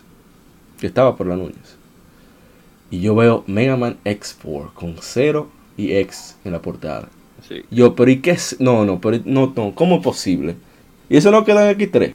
No puede ser. Nintendo, ¿qué carajo tú hiciste? Pues yo no tenía 64. Claro. Yo me decidí en cambiar un 64 por el PlayStation 1 a mi hermana. Bueno, ella fue que me ofreció porque le, le llamaba más la atención Kirby, Pokémon y demás cosas para mi sobrino. Hicimos el cambio, ahí yo vi la gloria. Pero definitivamente es un excelente juego. Cuando Capcom era gente también. Bueno, ahora se va viendo gente de Yo nuevo. no me acuerdo bien. La X4 era la, la de Magma Dragon. Sí, sí. Era de Mama Dragon, sí. Está el, el- el coronel, el general y vaina. Sí, el coronel que está, y está el búho, que es el asistente del coronel. Está la mujer de cero, que no volvió a aparecer jamás. Que. Ah, de otra, el- uno de los peores doblajes en la historia de la humanidad. Dios. Eh, ya, no voy a decir más nada. Denle ustedes. No, yo rapidito, ah, no sé si otro va a hablar, pero sí, me gustó bastante el X4, tiene su reto y me encantaron los gráficos, definitivamente fue un salto evolu- evolutivo, si se puede decir Sí, así, sí, de un sistema de 16 a un sistema de 32. O sea que cuando yo lo vi por primera vez en fotos, yo dije, wow, ¿y cómo se ve esa escena? La primera escena de cuando aparece el dragón, el, el Maverick, que es un dragón, que es lo que tú tienes que destruir. Yo nada más vi en fotos la escena de cuando él estaba parado frente a Mega Man y el tamaño de los sprites en comparación a la Y- versión de Super Nintendo y los del del detalles. cielo a la tierra. Sí, los detalles. Entonces, pero sí, sí, Come ahí siguió haciendo un buen trabajo, pero yo quería que terminarlo ahí, pero ustedes saben la otra historia. Bueno, ya. ¿Alguien más? Mamá X4. Bueno, yo le digo hasta ese juego, lo pasé en PSP, lo jugué por primera vez en PlayStation 1. También probé la versión de PC, que buena No. para su tiempo, hay que decir. Mm, ok, a- eh, aceptable. Ah, con el pequeño problemita de que si tú dejabas el booster cargando, había un error y el booster, el sonido del booster cargando se quedaba, pues Sí. haya disparado. Pero después Sí. de ahí, eh, después de ahí, bueno, fue, fue la de Play 1. Sí, sí. Eh, este, este fue el, el- obviamente este fue el, el- la Mega más como si como impactante con el tema de los gráficos fue la primera que vino con ese estilo de gráfico Sí. pero aún así eh, se siente más como una Mega Man clásica Como por ejemplo yo noté como que en la X5 y la X6 los stages se volvieron más difíciles pero los bosses eran más fáciles esa, Sí, Principalmente el X5, sí. No, y que en las 5 los States tenían un reguero de bolsería, entonces como que... Cualquier Sí, sí, vainita como- te, matara, te mataba de una vez. tenían un fetiche con las con las pullas a partir Sí. de las 5. Entonces la 4 se siente más como una Mega Man vieja, además del tema de que tú puedes usar acero y no te lo quitan si se rasca la, la, la pierna con una pullita por ejemplo, como en la, como en la 3. Entonces tú puedes pasar el juego de principio a fin con, con cero. Eh, fue fue la, el eh, la introducción de Seo como personaje jugable con el jujajú de toda la vida. Yeah, yeah, yeah. Realmente, para mí, eh, la Mega Man X4 es la mejor de la X, de la saga X.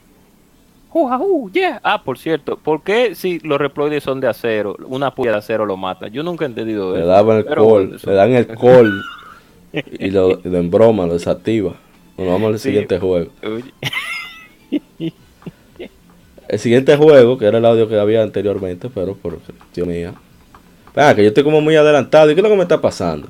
Te fue eliminado y va te Mira, usted está loco. Es al revés. Primero baten Kaitos, después de Dora Life. Ahora sí. Estaba al revés. Baten Kaitos Origin, que saliera hace 13 años. Es un RPG desarrollado por Monolith Soft, la gente de Xenoblade, la gente de los visuales de Breath of the Wild, etcétera, etcétera, y Tri Crescendo. publicado por Nintendo, para Nintendo GameCube, a diferencia del anterior que fue publicado por Bandai Namco en América. Aquí se cambia el gameplay, ahora de que cada personaje del, del party tenga su, su set de cartas, es un set de carta- cartas para todo. Eh, pero literalmente para todo, igual que en el primero. En este caso es un set de cartas para todo el party, eso es lo que quería decir. Eh, todo se guarda cartas Magnus. Eh, no se equipan los personajes con armas armaduras, sino que son del deck en, en batalla. Son equipadas per- temporalmente. Y la historia eh, son 20 años antes de los eventos del primer título, de Baden Kaitos Eternal Wi- Wings and the Lost Ocean. Presenta versiones más jóvenes de muchos personajes del anterior, aunque ninguno es jugable. El tema principal es una lucha entre los Pro, Promachination, poder de los corazones, alas del corazón y magia, y Promachination, que eh, con cuestiones mecánicas. El juego es interesante, eh, muy entretenido. eh, usa un rendering, yo diría avanzado, un pre-rendering, porque son muchos mapas con imágenes fijas, eh, fotorrealistas por así- en cierto modo, pero los gráficos de los modelos son bastante bien y, y el combate ya se lleva a cabo en un ambiente completamente 3D. Y hay mucha interacción con personajes secundarios, muchas sidequests entretenidas, que a diferencia de Xenoblade 1 son satisfactorias el- la recompensa. Y ya, no hay que decir más. Ahí y lo lanzaron para Switch. Dijo ojalá. Ay, santo. ah, mi hermano. Digo, están porteando de todo para el Switch. Oye, si saliera Fire Emblem esa, todo es posible. Sí, Oye. yo creo que sería una buena oportunidad. la Fire Emblem no, Fire Emblem no, la, la, la, mezcla esa rara. Fire Emblem Oh. persona. Ay, Dios santo. Yo, yo creo- A la. Eh, sí, sí. Eso mismo. mira. Si eso salió, todo es posible. No, pero yo creo que sería una buena oportunidad de, meter a Kaite, Byte Kaito ahora, porque en su tiempo seguro no vendió bien ese juego. Eso fue un force de Nintendo seguro, por traer ese juego a América, la Sí. 1 y la 2. Yo sé que fue un force, pero ahora yo creo que tal vez vendería algo bien. Yo Sí. creo. Eh, mi hermano Carlos Isaac, soy mi hermano del alma, de la mudanza.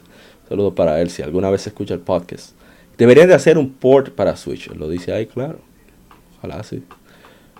¿Qué más? Eh, algo más. Vámonos para el siguiente porque Claro. demasiado. Nos vamos para las pechugas ahora. No, espérate, yo estoy perdido. No, primero es Little Big Planet. Ah, no, hombre. no. Ruede. Super Mario, digo, digo Super Mario. Super yo- Mario Maker antes de Super Sí. Mario Maker. sí. Exacto. Para mí, este es el mejor de todos los Little Big Planet. Se lo digo así, a la clara. Uh, Eh, salió hace 7 años en América. Big Planet PlayStation Vita es un juego de aventuras, plataformas y puzzle desarrollado por Double Eleven Limited, Tarsier Studios y XDAF Studio Europe. Publicado por Sony para PlayStation Vita. Es el cuarto juego principal de Little Big Planet, el que centra, al igual que los anteriores, en contenido generado por los usuarios. El juego fue releva- re- perdón, revelado junto al Next Gen Portable, NGP, como se llamaba el nombre clave de PlayStation Vita.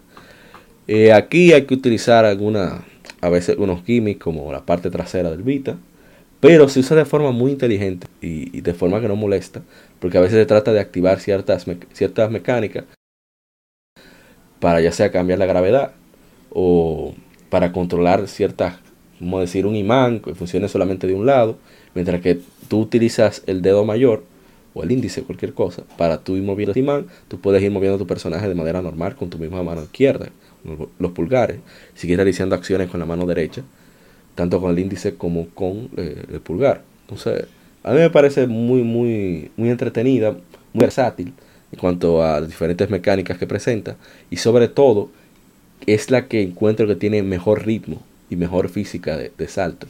Es la que más se acerca a los juegos de Mario entre Oh. todos. Entonces, por eso me encanta. Eh, No sé si alguien más. Ah, digamos con el, el compadre, el doctor, no recuerdo quién más. Duramos un par de meses jugándolo eh, ciertas noches y uno gozaba muchísimo con los disparates que uno hacía en ese Oh. juego. Eso es todo. Vamos, vamos al, al siguiente. Mario Maker. El Mario Maker antes de Mario Maker. El siguiente ya sí, vamos con, con las damas, las féminas, el harem de Hayabusa. Retro Life 5, que saliera hace 7 años Es un juego de peleas de la serie Dead or Alive, desarrollado por Team Ninja y lanzado por Koei Tecmo para PlayStation 3 y Xbox 360. Xbox 360, perdón. Es el primero de la serie en lanzarse en multiplataforma desde Dead or Alive 2, así como el primero en lanzarse en PlayStation 3. En este juego hay personajes invitados de Virtua Fighter de Sega. Eh, están Akira Yuki y ¿quién más? Hay unos cuantos más. Ah, Pai Sarah Chan, Bryan. Sarah Bryan, está Pai Chan, está Jackie Bryan. Y todos tienen su gameplay prácticamente intacto de los juegos. Sus inputs. Lo único que tienen su estilismo, o sea, visual, gráficas de Dead or Alive. Hicieron un cambio radical en el diseño de personajes para que fuera un poco más realista. A algunos les gustó, a otros no les gustó. Creo que a la mayoría le, le- le cayó bien el cambio. ¿Y qué iba a decir? Nada, el juego se volvió un poco más equilibrado. Hayabusa ya no tenía la velocidad de Nin. Ese era un problema de Dead or Alive 4. Sí. O sea, Hayabusa era más rápido que Kazuma en Dead or Alive 4, y así no se puede. Entonces aquí no, aquí sí estaban comenzando a escuchar la, la comunidad, escuchaba mucho a, a, Master, que es un Rodríguez se llama, uno de los el mejor Hayabusa del mundo, a Emperor Cow, que es uno de los mejores usuarios de Kazumi, así como de varios personajes, quien más ha creado tutoriales que se usan en Free Step Touch, que es la comunidad competitiva de Dead or Alive. Y comenzaron a realizarse torneos con dinero de, de para, para, para incentivar el juego competitivo y se, se vieron jugadas de alto nivel, mucho manejo de counter, de lectura de movimiento. Y eso siempre me llamó la atención de Dead or Alive, que es el único juego de peleas donde, aparte de Virtua Fighter, Virtua Fighter es demasiado complicado, donde hay un movimiento defensivo. O sea, si tú ves que te inician un combo, tú tienes cierto chance de poder contrarrestar e iniciar el tuyo. Lo único que el oponente puede hacer lo mismo. Por eso crearon una mecánica, ya olvidé el nombre ahora mismo, que era precisamente de eso, de, de tú al, oponente completamente inmóvil. Y se inventaron como un, vamos a decir, ataque especial, que era cuando ya tenía cierto nivel de vida, un tercio por ahí.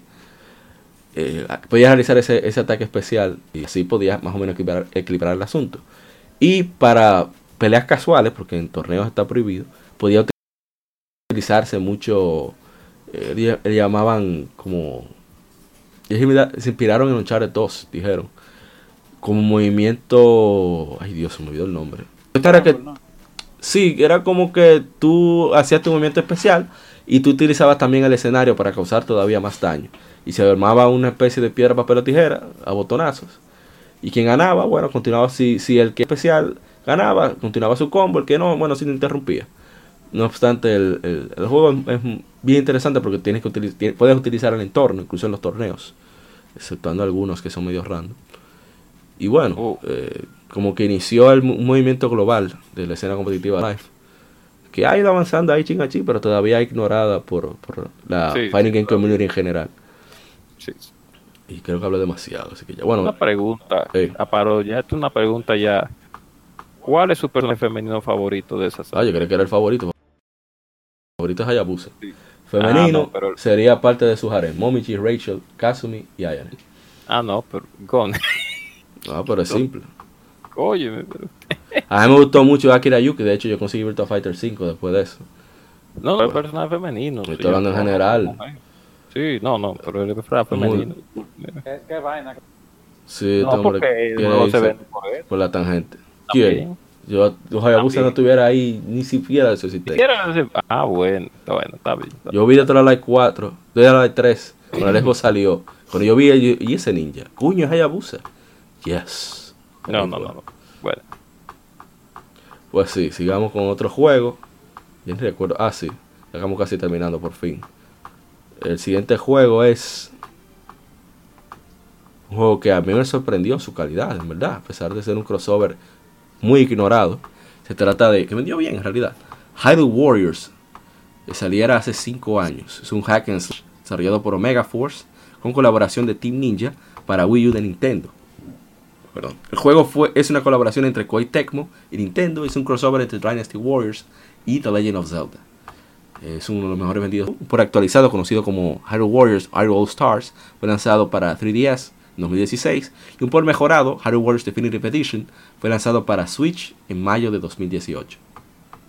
El audio de este juego, bueno, lo están escuchando, es muy bueno porque Sí. varía entre los temas clásicos de Zelda, entre rock y orquestado, pero con instrumentos modernos también. O sea, a veces se siente una guitarra eléctrica por allá, siente cierta percusión no propia de orquestación por acá. Y la verdad es que es muy rico. Unos medley que, que ojalá y en los play, en, los conciertos sinfónicos play, pues, hicieran esa música. De verdad es fantástico. Y el diseño de personaje también es cool. O sea, Link sigue, siendo, sigue viéndose medio, tú sabes, medio rarito. Pero como quiera se ve cool por lo menos. Y las féminas están, se nota el toque de Twin Ninja ahí. Que es lo que le gusta a la gente cobra. Ey, ¿Eh? ¿cómo? Yo me quedé con la gana, yo me quedé con la gana de que pusieran a Impa, mal, Uruguay. No, ah, ah, Ahí, mira, yo voy a decir algo que me van a matar. este me van a matar, pero lo voy a, lo voy a decir. Impa. Lo voy a- eh, no, pero la impa de aquí está dura, ¿eh? ¿Qué es lo que? Ah, ok. No, porque para el gusto de los colores. No, pero ¿tú has visto la impa de aquí? Ay, Dios mío. La mejor, la mejor Impa. Entonces, esa Impa hace algo, porque se- siempre, desde, desde la de Super era una vieja, eh, Sí, en sí. la de 64 dije que era la guardiana, pero mentira. Tiró una semilla una vez y ya, y se fue a montar caballo. Ah, pero ella tiene el cabello azul. Que... No, no, no, sí. que buscar Ah. Impa Hyrule Warriors, porque esa es otra que se llama Lana. La Ah. que sale portada. Y Zelda pelea aquí durísimo. Ya no coge corte. Oye, todo el mundo pelea. Eh, leña. hasta Tigre. Dale, sí, hasta el pendejo de Tingo. Iba a decir eh, que este juego, me gustaría que se le implementara el gameplay de este juego un poco. Un juego porque estaría mal. Eh, a mí, yo le metí como 80 horas. Ah, pero está bien. La pasé con varios de los personajes. Hay unas misiones, unas side missions que ahí es que está El Adventure Mode, ¿verdad? Ajá, el grosor del Muy- juego. pero duro está eso. Yo lo puse a jugarlo en stream hoy mismo. Y casi me quedo más tiempo. Si no fuera por el hambre. Estoy viendo la impa. Bo- Borga, sí. por ejemplo, que fue un personaje que inventaron para el juego. Se inventaron a Wizard, que era un, un Wizard eh, versión, vamos a decir, sentiente o un, bo- o un boss. Sí. Se inventaron a, a Volga, que es como la versión humana del boss del Templo de Fuego. Ajá. Volvagia, De la, ajá, de el Volvagia. dragón. Y él se vuelve, él se vuelve, porque Volvagia era una serpiente, pero él se vuelve un dragón. Sí. y la cabeza es el casco igualito al de Volkswagen. Y ese es mi, ese es mi personaje favorito. Mucha gente dice que es el mejor. eh, no, eh, bueno, yo no me acuerdo ya los tiers, después que salieron la de la de 3DS y la de Ah, bueno. la de la de ay Dios eh, de Switch que salió después pero eh, Chic estaba roto había un par que estaban rotos eh, ah este muchacho el, el, el, el- el- vamos a decir no el homosexual pero el Es raro. el, el rarito de de la celda Skyward Sword eh, también se Ah, San, San no. Ese mismo. Yo sé cuál que tú dices ya.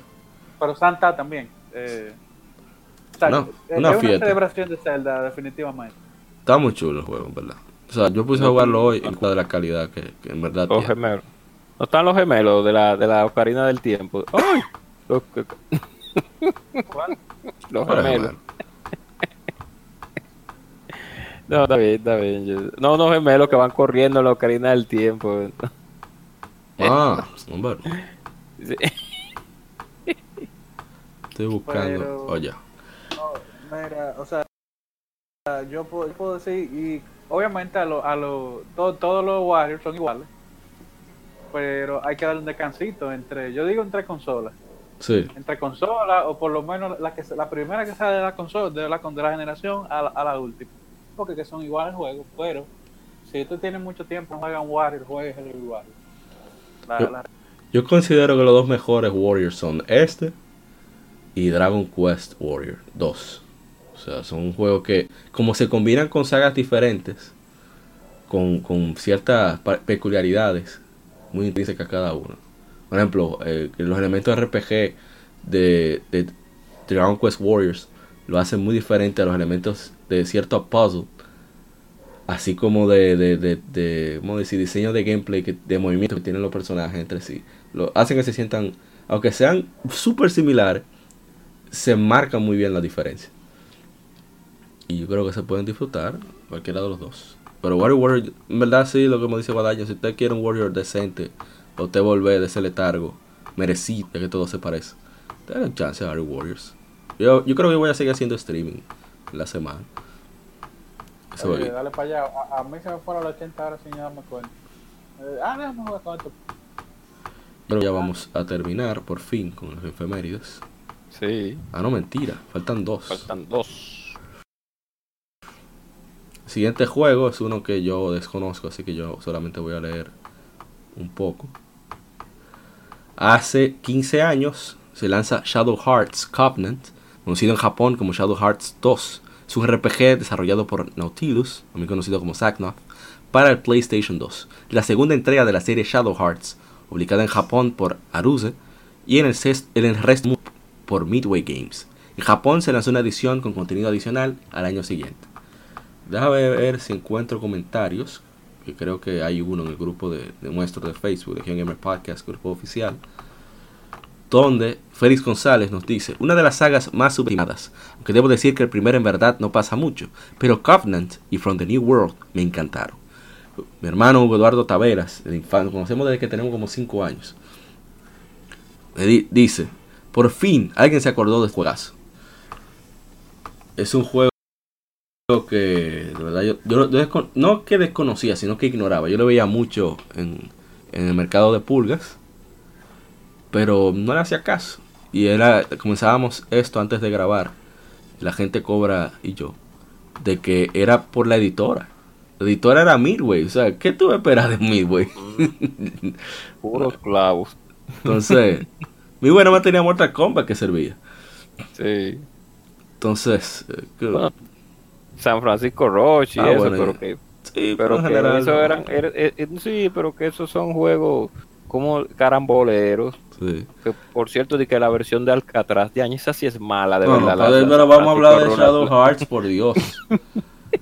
Eh, ¿Alguien puede hablar de Shadow Hearts? Si no, No, ya, yo no voy a hablar más. Prueben ese RPG, esas sagas, porque no son pero de detalle de lo que usted experimentó, no sé. No, no, el sistema de combate es bueno, los gráficos son, son aceptables. Y la historia sí tiene unos buenos unos lineamientos interesantes. No has dicho nada. Sí, sí, No, no he dicho nada porque realmente he visto poco. Realmente he visto poco. Lo que poco he visto he podido deducir sobre eso. Ay. Yo, yo, yo, yo en sí yo no la jugué, pero yo te- tengo un pata. Se tiró eso entero. Lo interesante del, del modo de, de- del sistema de ataque o el sistema de batalla era que había una, una como un como un círculo, no sé cómo, cómo decirlo, era como un mini relojito ahí que había que darle el botón exacto para que, que los ataques den, de, de maduro así, cosas así. Oh, Eran, eran los, los, los- a pesar de que era por turno, era más, era, Era dinámico. era, era dinámico dentro de lo que cabe. Era, era un juego ahí que se puede jugar. Estoy viendo que el audio es muy bueno. Eh, iba No, a decir, ¿eh? ¿Qué te iba a decir? Dale, dale. No, que hay un personaje masculino en el juego que tiene un saxofón en una de las versiones. ¡Ay! Ah, Suelta pluma. Eh, iba a decir que yo conozco, yo debí integrar el juego por un canal de, de YouTube, que uno, unos, un podcast homónimo nuestro, se llama Legion Gamer, pero ellos son Legion Gamer España. Ellos estaban entrevistando creadores, gente relacionada con la industria, gente que lo utiliza al español, juegos japoneses o en, en ingleses. Entonces uno de ellos eh, era un canal centrado en RPG y dijo, oh, pero mira qué bien. Se llama Twin Game Factory y ese caballero tiene un compendio explicando diferentes sagas de RPG. Y una de ellas dice que una de sus sagas favoritas, que entiende que la gente conoce, es Shadow Hearts. Y yo, oh, pero mira, interesante. Por eso decidí a ver si, si más gente aparece, que nos da su opinión. Eh, Sí, es que esos son. RPGs, RPG que son medio nicho, porque por. ¿Medio? ¿Medio? Eso es igual que la saga de. Bueno, no una saga, creo que nada más tiene un solo. De la Koudelka. Ustedes no habían escuchado ese juego, ese nombre. Negativo. Búsquenlo por Solo ahí, una porque no- asociación ahí, una, una No, es un juego de petición, un RPG de, Konami. que- pero eh, saben.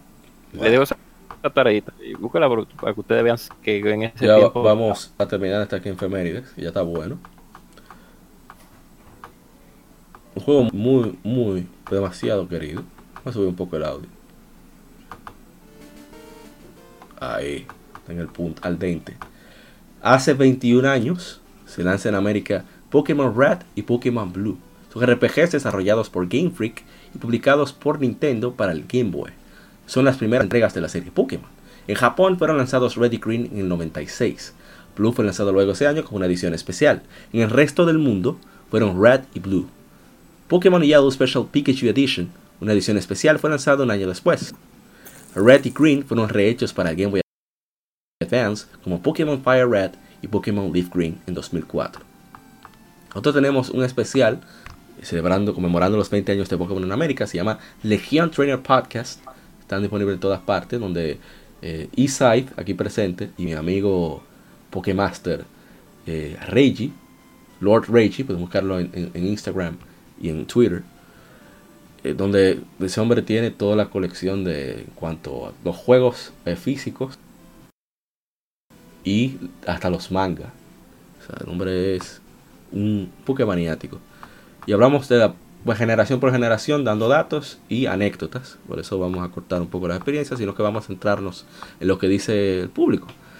Adam Wilmer Blanco nos dice, recuerdo jugué el Pokémon Red y me, me envició totalmente. Era un juego completamente diferente de cualquier otro de Game Boy. O sea, era sencillo, era, era sencillo de adaptarse con el con la prefacio, ¿cómo se diría? La premisa del anime no entendía más o menos de qué trataba el juego. Y que, qué sé yo, lo de coleccionar, de que le- a mí siempre me ha gustado lo de coleccionar. Yo todos los, casi todos los álbumes que salían yo los compraba. Así que los hermanos Roger Paniagua nos dice, aún recuerdo la gran cantidad de amigos que nos reuníamos a jugar esos juegos. Qué lindo recuerdo. Contestamos los viejos tiempos, todos en sintonía con la Pokémon manía, que sea por el anime, los videojuegos o ambos a la vez. Y él nos contestó, claro, la cosa era tal que la casa de un amigo la conocíamos como la Poké Island. Parece que se mudaban para allá todos. Eh, Ricardo Llanos, de mis primeros juegos, y ya en la comunidad de Nintendo, nos dice Roberto Rodríguez, de, de Red de Gamers, dándole mente, creo que oficialmente fue el primer juego que compré con mi dinero. Pokémon Blue allá por el 2000 junto con un Game Boy Color Indigo. En la furia de la Pokémon manía, recuerdo que un vecino lo simulaba en un idioma raro que ni japonés ni nada era. Y aún así le dimos, y aún así le dimos fin al juego, atento a Potra y no soltarlo. Después todos los tigres de por, de acá se compraron una versión de las primeras o segundas generaciones, peleitas con cable links, torneos con reglas customs, trades, o sea, intercambios. Luego llegó Stadium y el Diablazo. Diablo, cuántos recuerdos. Eh, luego Raymond de la Cruz nos dice, me acuerdo que lo jugué el mismo año que salía un primo mío lo trajo en, en vacaciones. eh, en su Game Boy, pantalla verde. Llegué hasta a cogerle la vuelta, de vuelta a mi madre de los mandados para comprar pilas. Wow, qué recuerdo. La mejor infancia jamás. Imagínate. Después, deja ver que no termina aquí, hay más. Nosotros publicamos fotos de los fascículos del periódico El Siglo, que lanzaron aquí en República Dominicana, que era como un compendio de- del Pokédex dividido, junto con datos, vamos a decir, algunos medio inventados, otros eran sacados del anime. Ustedes saben que el anime no es certero que digamos, así que. Eh, José Manuel Franco nos preguntó sobre ellos. Le dijimos que vamos a hablar de eso en, en el streaming, si quiere. Yo pretendo hacerlo comentado. Y Luis Fernando Gómez Merasme nos dice, wow, yo tenía esa colección en su época, yo no me acordaba que existía. Javier García nos dice, vamos a coleccionar eso. Y Averisto Uribe nos dice acerca de Pokémon, la pregunta que hicimos fue cómo conoció la franquicia. Evaristo Uribe nos dice, un primo mío fue a mi casa con Yellow, después con Crystal, y cuando conseguí Game Boy me las prestó. Qué viciada, compadre. Y ya ven, todo el mundo con Pokémon. ¿Me van a agregar algo o no fui? No, no, realmente no. Iba a- a- rapidito antes de terminar. Que eh, de lo que estamos hablando antes de Pokémon de Shadow Heart. Y mencioné Koudelka y específicamente busqué ahora en internet que Koudelka es desarrollado por el mismo equipo que hizo Shadow Hearts. Ah, Y hay un juego de Game Boy, no de Game Boy, no hay un juego de eh, Neo Geo Poké Color que se llama Fast. Que yo seguro ustedes no van a recordar ese juego, pero ese Claro juego también no. fue desarrollado por el Poca gente. por el mismo equipo, sí, por el mismo equipo. Entonces, eh, el mismo equipo que desarrolló la a Koudelka, que yo lo mencioné eh, así por mencionarlo, fue el mismo equipo que desarrolló las, ot- las otras Shadow Hearts. Así que pueden pasarse por Fossil y por, y por Koudelka para que ustedes vean los inicios de esa compañía como desarrollador. Ah, bien. Pues sí, escuchen Legion Trainer Podcast. Está en todas las plataformas. Si quieren conocer a fondo más sobre Pokémon. Y bueno, hasta aquí las Gamefemérides. Nos vamos al tema de la semana, que va a ser un tema ligero sobre controles o mandos predilectos. Así que no se muevan.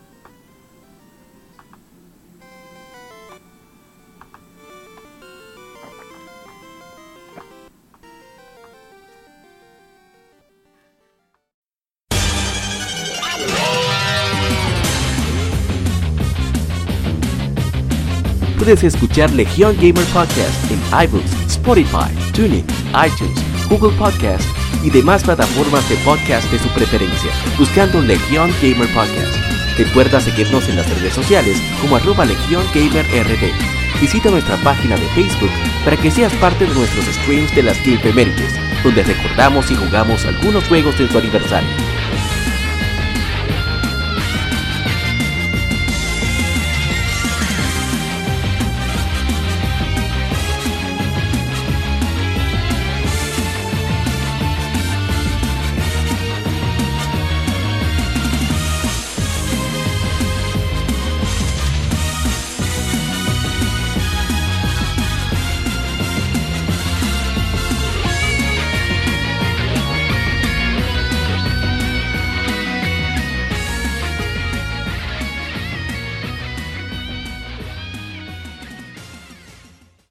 Tema de la semana.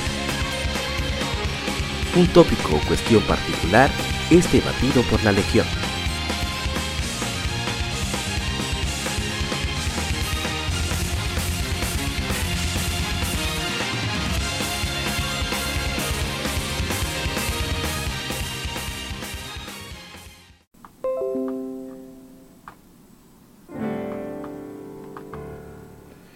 Bienvenidos amigos al... Ah, pero que yo me he medido como que a un inicio.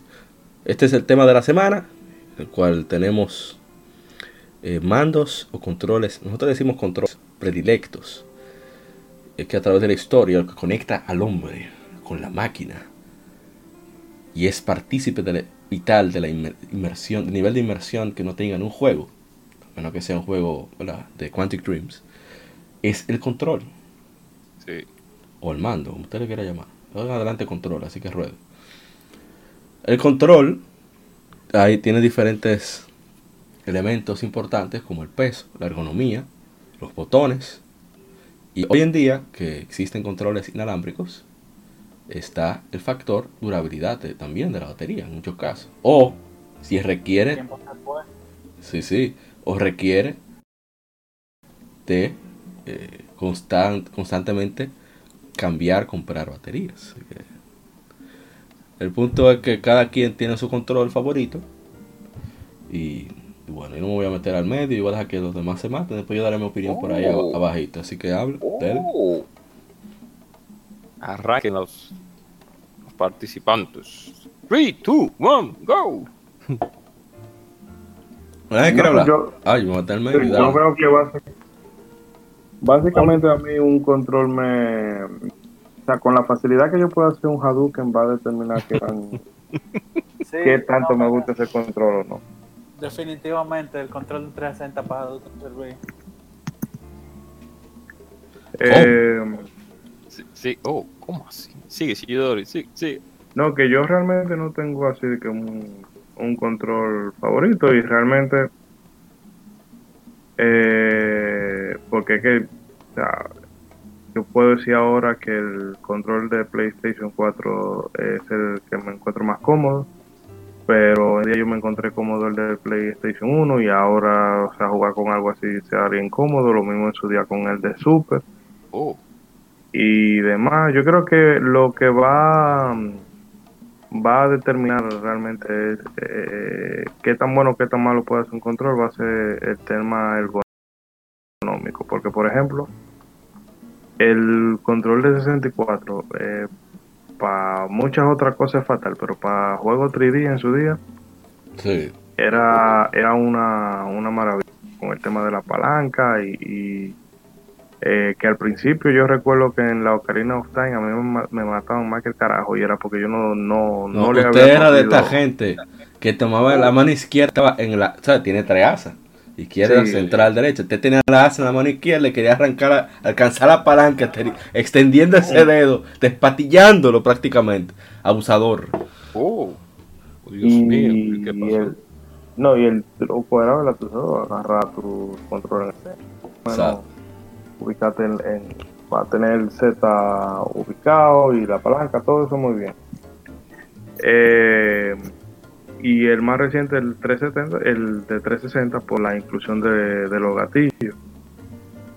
Que se han, o sea, ya eso es, son como de las cosas que en su día a nadie se le ocurrió, pero ya después de que alguien la pone, tú no concibes Bueno, el, el mundo sin podríamos de- el Dreamcast no tenía gatillos. Sí, sí, Sí, podría decirse que sí. Dale el del Dreamcast realmente. Aunque realmente bueno. el, el que tenía gatillos antes del Dreamcast era el control de Sega Saturno, el, el tri- No, no, el pero estamos hablando de consolas que muchos jugaban. Ok, ya. Sí, que fueron exitosos. sí, que- pero gracias, pasé, me a- pasé. gracias gracias, No, gracias, mentira. gracias Mauri, gracias, gracias por su amor a la Sega, gracias. No, pero le di su mérito bien, que no le da No, es mérito que no como forma, más. no, realmente no había forma con Sony, en ese- eh, no había man, pero bueno, sigamos ahí.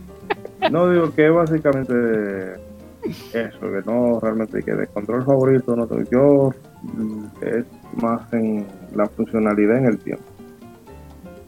Bueno, ¿quién más? Bueno, voy a tirar al medio. A mí me gusta la comodidad Oh, y, y la versatilidad, es decir, el control de Xbox es excelente para shooters, pero cuando tú ese mismo control lo tomas a juegos de pelea 2D o a plataforma Xbox- 2D, Xbox cuál? Cualquiera, Sí, cualquiera, Ah, en general, al tener la cruceta secundaria, o sea, la idea es buena porque cuando se usa la, la- la cos- la cruceta o el D-pad, como usted le quiera llamar, control pad, para opciones secundarias, oye, excelente, pero cuando se vuelve el, el movimiento principal, es verdad que uno podría jugar a la palanca, pero tal y como dijimos en, en las enfermerías con lo de Yoshi Island, con lo de Kirby, a veces no hay, no hay la misma precisión.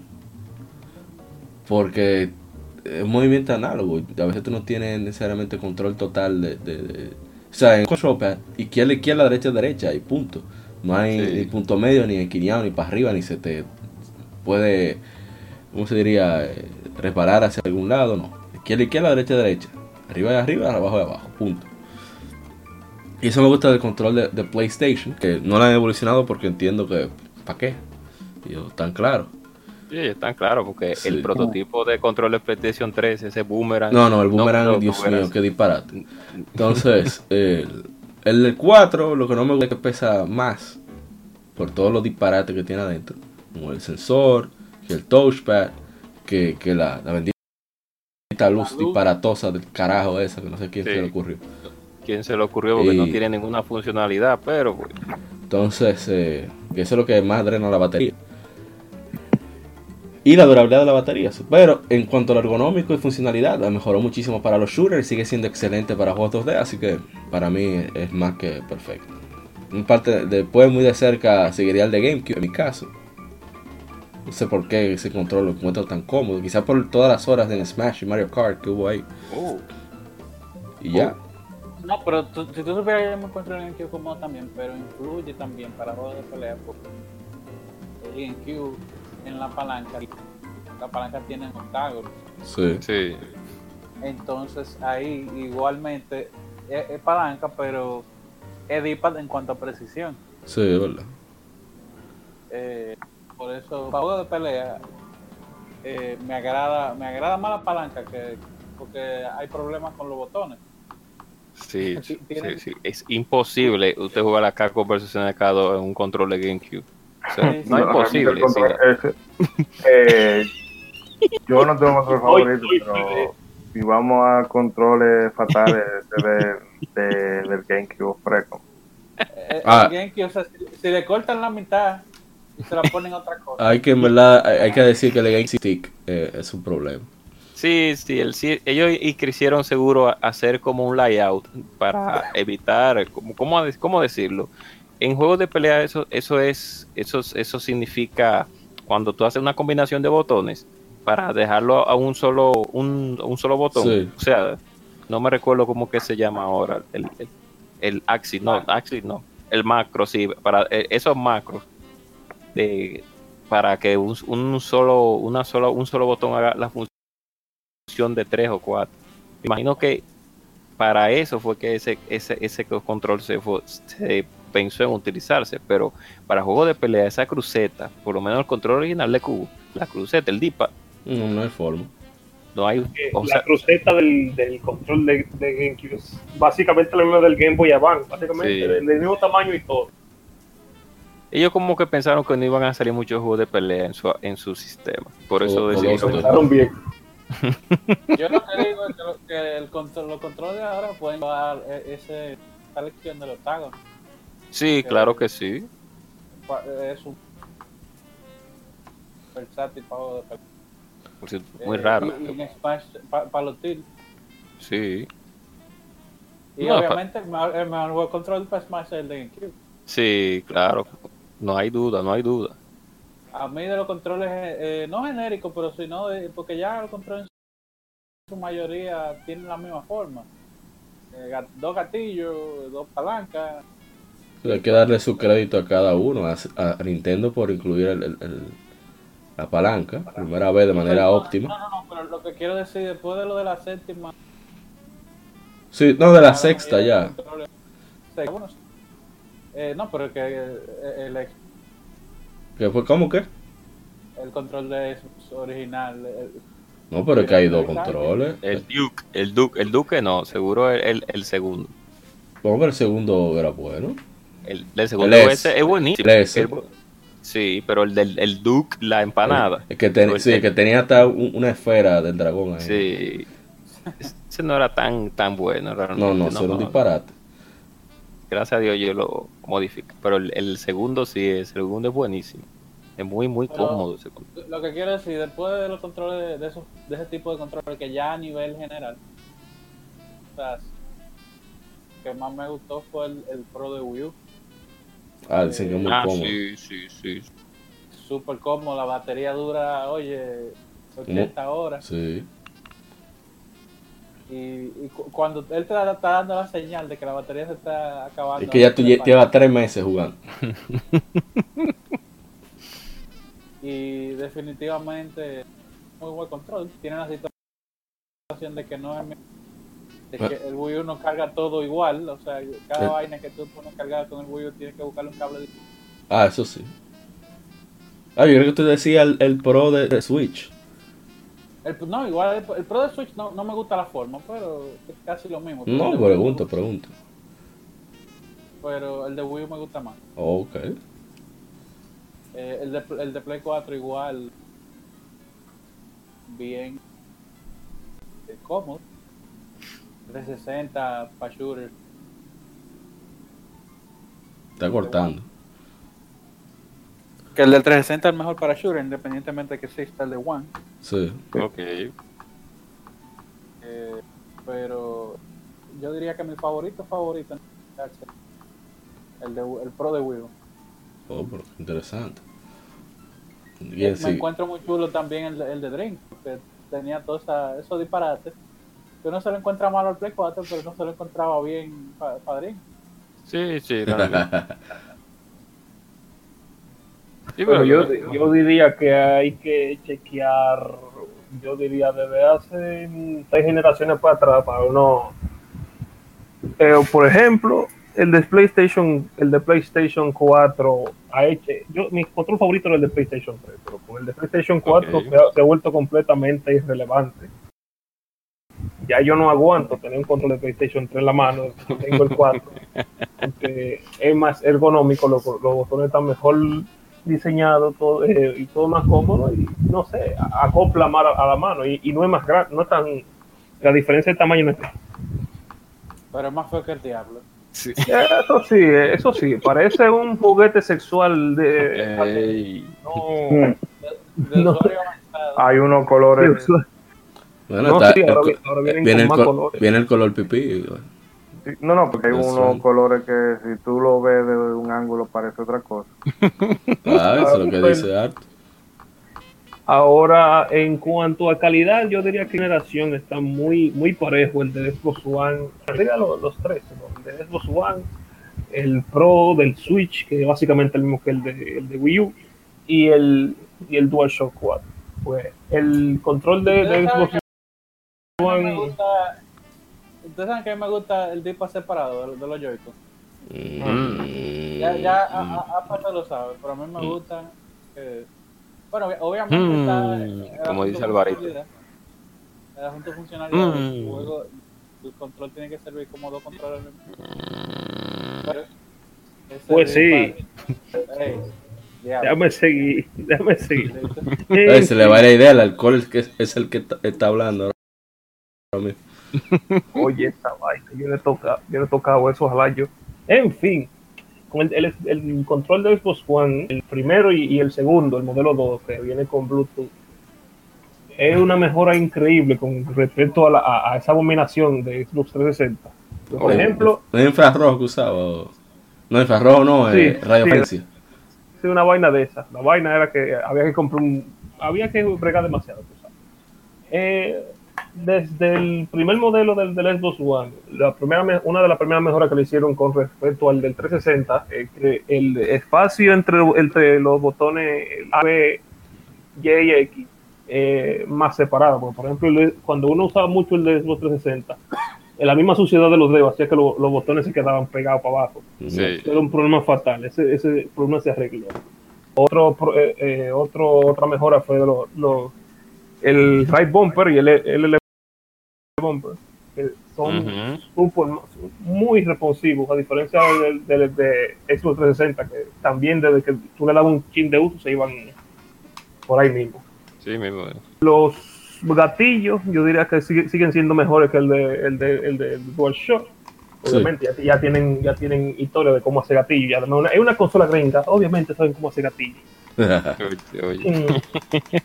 El- los primeros modelos de, de DualShock tenían un par de problemitas con la, con la gomita de la de, de, lo- de las palancas, por eso ya se arregló en, en estos modelos. Aunque Sí, aún sigo pre- prefiriendo la palanca del, del, del Xbox One.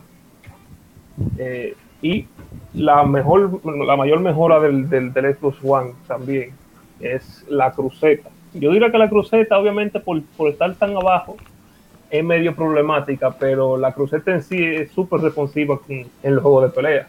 Por el, tema de que es por, por clic. O sea, tú sientes el clic cuando tú presionas la, la cruceta, no, no, tiene una, no tiene una goma como, la, como los otros botones tradicionalmente. Sí. Entonces, para hacer esos, coma- esos comandos es súper, súper cómodo. Tú puedes jugar un juego de pelea con, con un mando de, de Xbox One, que tiene la, la mano un chin más grande que, lo- que un japonés. Así que el mejor, la mejor, eh, mejor, mejor, la mayor mejora de una generación a otra, yo diría que el del Xbox One. Eh, yo creo que es un poco más duradero en, en general, aunque eso depende de si- si lo comparamos, por ejemplo, con el con cuál DualShock. Yo tengo el, el modelo 2 ahora, el que tiene la rayita por arriba. Sí. Entonces, no sé más o menos la, la durabilidad de uno al otro, aunque me gusta más la forma en que el, el, el- el control de, de eso fue hecho. Porque tiene como una capa por encima, eh, por encima de los, o sea, está la capa donde están los tornillos que se guardan. Y, en- y arriba de eso que está lo que uno se ve por arriba. Si tú agarras un mando de, de, esto, tú no ves ningún tornillo por ningún lado, porque están por adentro y está mejor diseñado a la hora de, por ejemplo, limpiarlo y darle mantenimiento. Cosa que el, el DualShock 4 tiene un, un pequeño fleck por, ah, por adentro que es súper, súper, eh, es demasiado eh, sensible. Tú lo pusiste mal y ya se te fue, se te jodió el fleck y ya pedí otro por internet. Cosa que con, el, con, con los anteriores no pasaba. Eso es un error de diseño fatal. Y es básicamente por la, por la luz, por, la, por la, el LED. Que básicamente un tiene, abajo, abajo, tiene un mini board que ahí es donde y tiene el y conector USB. O sea, todo lo importante está en ese mini board. Y nada más, nada más para eso está ese, ese, ese, ese mini flare ahí. Entonces, eh, pro- problema. Sí, definitivamente. En el 4. Definitivamente. Hello. Sí, sí, alguien más. Falta. Ah, Ay, Shidori-san ya habló. Guadaña, papi, Sí. no falta nadie. No, yo, yo no he hablado. Usted- usted fue. realmente. Sí. Yo, a mi a sinceridad, yo catalo- he catalogado los dependiendo, sí, dependiendo por el uso que se le dé. Y la, no la situación, sino el tipo de juego. En mi caso, por ejemplo, yo nunca me he logrado acostumbrar a jugar un juego de primera persona con el DualShock de PlayStation o con el control de Xbox normal. Yo me acostumbré a jugar mis juegos de primera persona con el control de 64 y con el control de Dreamcast. Porque venían con el, la- el, por- así decirlo, las combinaciones de movimientos en los botones y la vista de apuntar, etcétera, etcétera, en la palanca.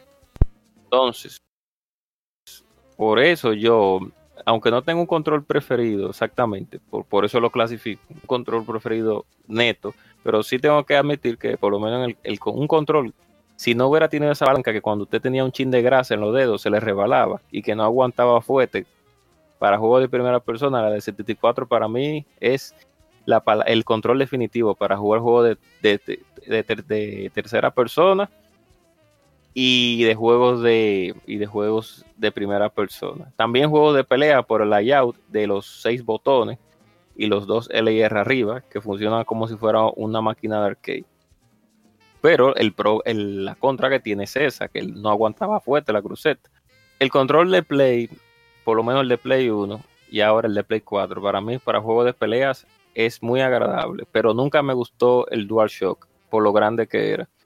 Y en ese tiempo, el, el pad me incomodaba mucho los pulgares con el asunto de los, de los, de los digitales. Entonces, nunca me gustó el, el DualShock 1, ni el DualShock 2, ni el DualShock 3 tampoco, para juegos de peleando. Y, y me, me molestaba un poco con la llama de los dedos cuando iba a hacer grupo de, de combo, etcétera, etcétera, etcétera. Por eso yo el, ahora con el control de PlayStation 4 me siento bastante cómodo jugando juegos de pelea porque me, eh, no tengo, a pesar de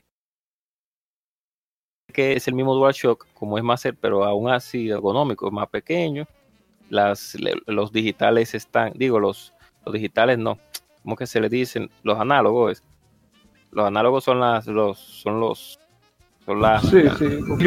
el joystick exacto. Los análogos están un poquito más hacia abajo y entonces el pad digital, pues entonces está un poquito más hacia arriba, que no me quejo de esa, de esa, son, o sea, a, a manera de resistencia, por así decirlo, no aguanta mucho fuerte, porque tengo un amigo que se llama Elga, que el- con el que juego Guilty Gear a veces online, que ha tenido que comprar gomitas porque para los controles, porque no, no aguantan el fuerte que él le da a- al control, porque él le da como si fuera un- una mandarria a lo- los botones, pla, pla, pla, cuando vas a un. Entonces, ha tenido que comprar por internet gomitas de ese tipo.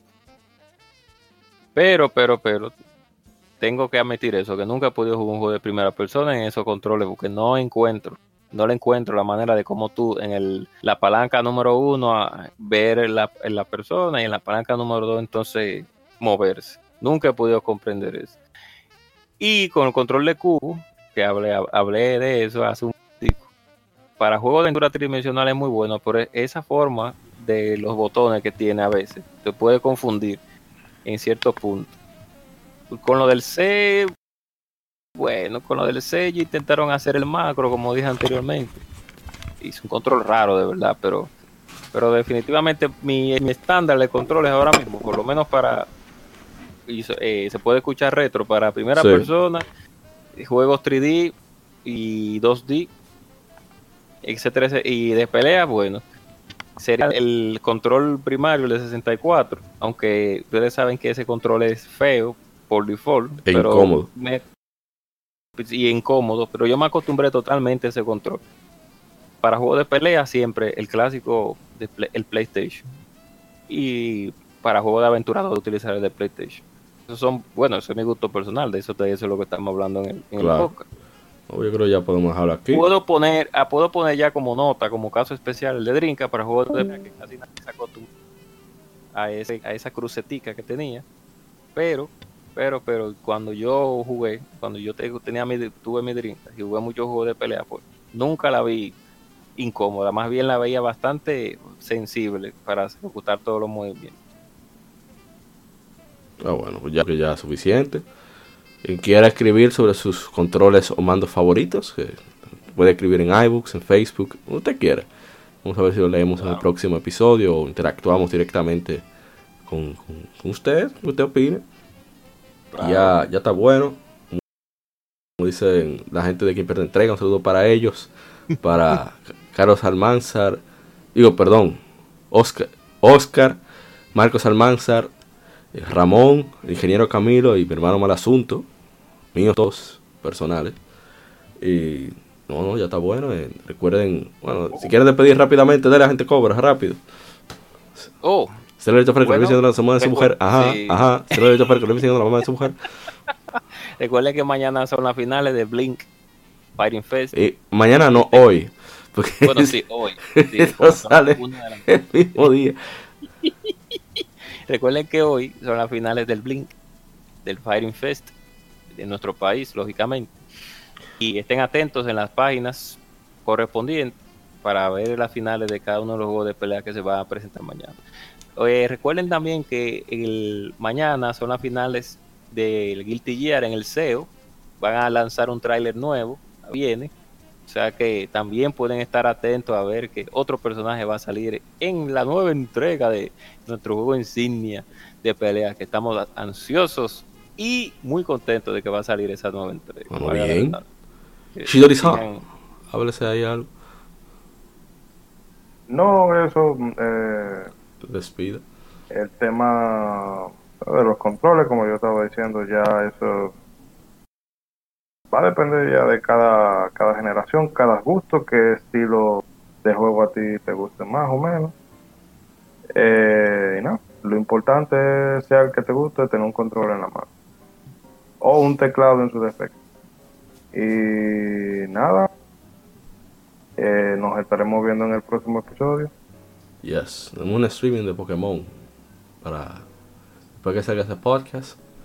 Si quieren venir, voy a tratar- trataré de hacerlo comentado. Esperemos que no haya ningún ruido ambiental que impida eso. Y hablar sobre los fascículos del siglo, si es posible. Y ver si cómo los ane- anearemos. Y, y subirlos. Eso sí, que es, bajo hielo que están esos, Papá. Están, están todos los 18 números. ese papel está muy bien conservado. No, no, gracias, gracias. Eh, señor Rising, Oh, pues pongo mi carta en modo defensa su- y termino mi tour. Oh, nada, que jueguen, jueguen en lo que sea mientras tenga botones. Dudo, Yes. de, dudo, dudo de su integridad como jugador si a usted le gusta jugar en, Ay, en, en pantalla táctil. Pero eso ya es otra ay, historia. Dios santo. Dios Gente rústica y clásica como uno, le gusta, le Hay que, gusta tener te- feedback hay que dar, darle a algo. Hay que ¿Cómo darle a algo. Cinta, que cinta. ¿Cómo así? ¿Cómo así, Ryzen? ¿Cómo así? ¿Que la gente que juega en celulares qué? Exactamente, la gente que juega en celulares. No, es, es que no, es que no, eso es, eso es simular, eso es como ver, eso es como ver, ver. Cuidado donde tú esos- vas, que no hable el alcohol. Esos, esos, esos videos eh, adultos. Tú No, tú pero diga para adultos para que sea no- menos directo. Ok, ok, esos, esos videos, esos videos para, eso es como ver esos videos para adultos que son, son, tú sabes que eso es una falsedad, eso no, Sí. eso, eso está ahí, pero no está ahí, tú no lo sientes, Exacto. tú no lo puedes tocar, tú no lo puedes disfrutar. Así que agarre, agarre su control, váyase, en caso de, de vivir, en caso de vivir en República Dominicana, váyase a la Duarte y cómprese un control para, para- para su celular y juegue como debe ser. Sí, definitivamente. Yes. Bueno, pues ya hasta aquí. Probablemente el señor Isaith eh, se marchó. Pero bueno, gracias por eso es, usted juega lo que usted quiera y como usted quiera. Pero no le, usted no le está haciendo daño a nadie, así que haga lo que usted dé la gana. ¿A usted le gusta el control de Xbox porque usted juega más shooter? Bien. Sí. ¿A usted le gusta su control de GameCube porque usted es un Smash maniático? Bien. ¿A usted le gusta su control de PlayStation porque ahí es que está la mayoría? Ah, no, me pasé. Me salió, el el Sony el que te llevo dentro. ¿A usted le gusta su control de PlayStation porque puede cambiar de juego de pelea a juego 2D a juego 3D fácil? Bien. Ah, tú ves, lo dije y sonó, no, y no sonó Sony, dije la verdad. No, que, ah, ajá. Sí, claro. No fue objetivo ese comentario. Juegue 2D en un juego control de Xbox, dele. Dejan Legends en un control de Xbox para que se lo lleve. En el del One se puede. Mm, tan cómodo como en el de Play. El de One es muy cómodo, realmente.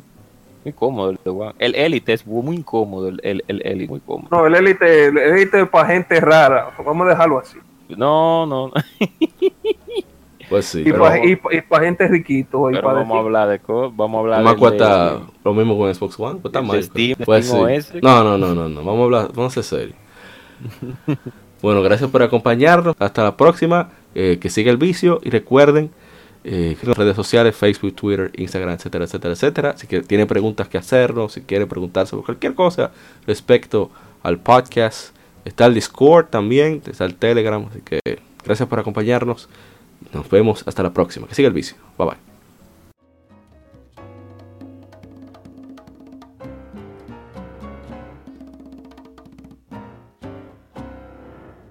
Somos Legión, somos gamers. Legión Gamer Podcast, el gaming nos une.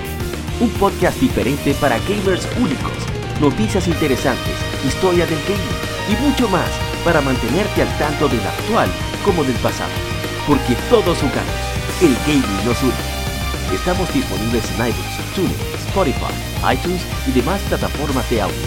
Perfecto para escucharnos mientras subes niveles, buscas un objeto específico o practicas para dominar esa jugada devastadora. Recuerda seguirnos en Facebook, Twitter e Instagram como Legión Gamer para que compartas con nosotros y seas parte de la legión de gamers únicos. Gracias por escucharnos y te esperamos para el próximo episodio.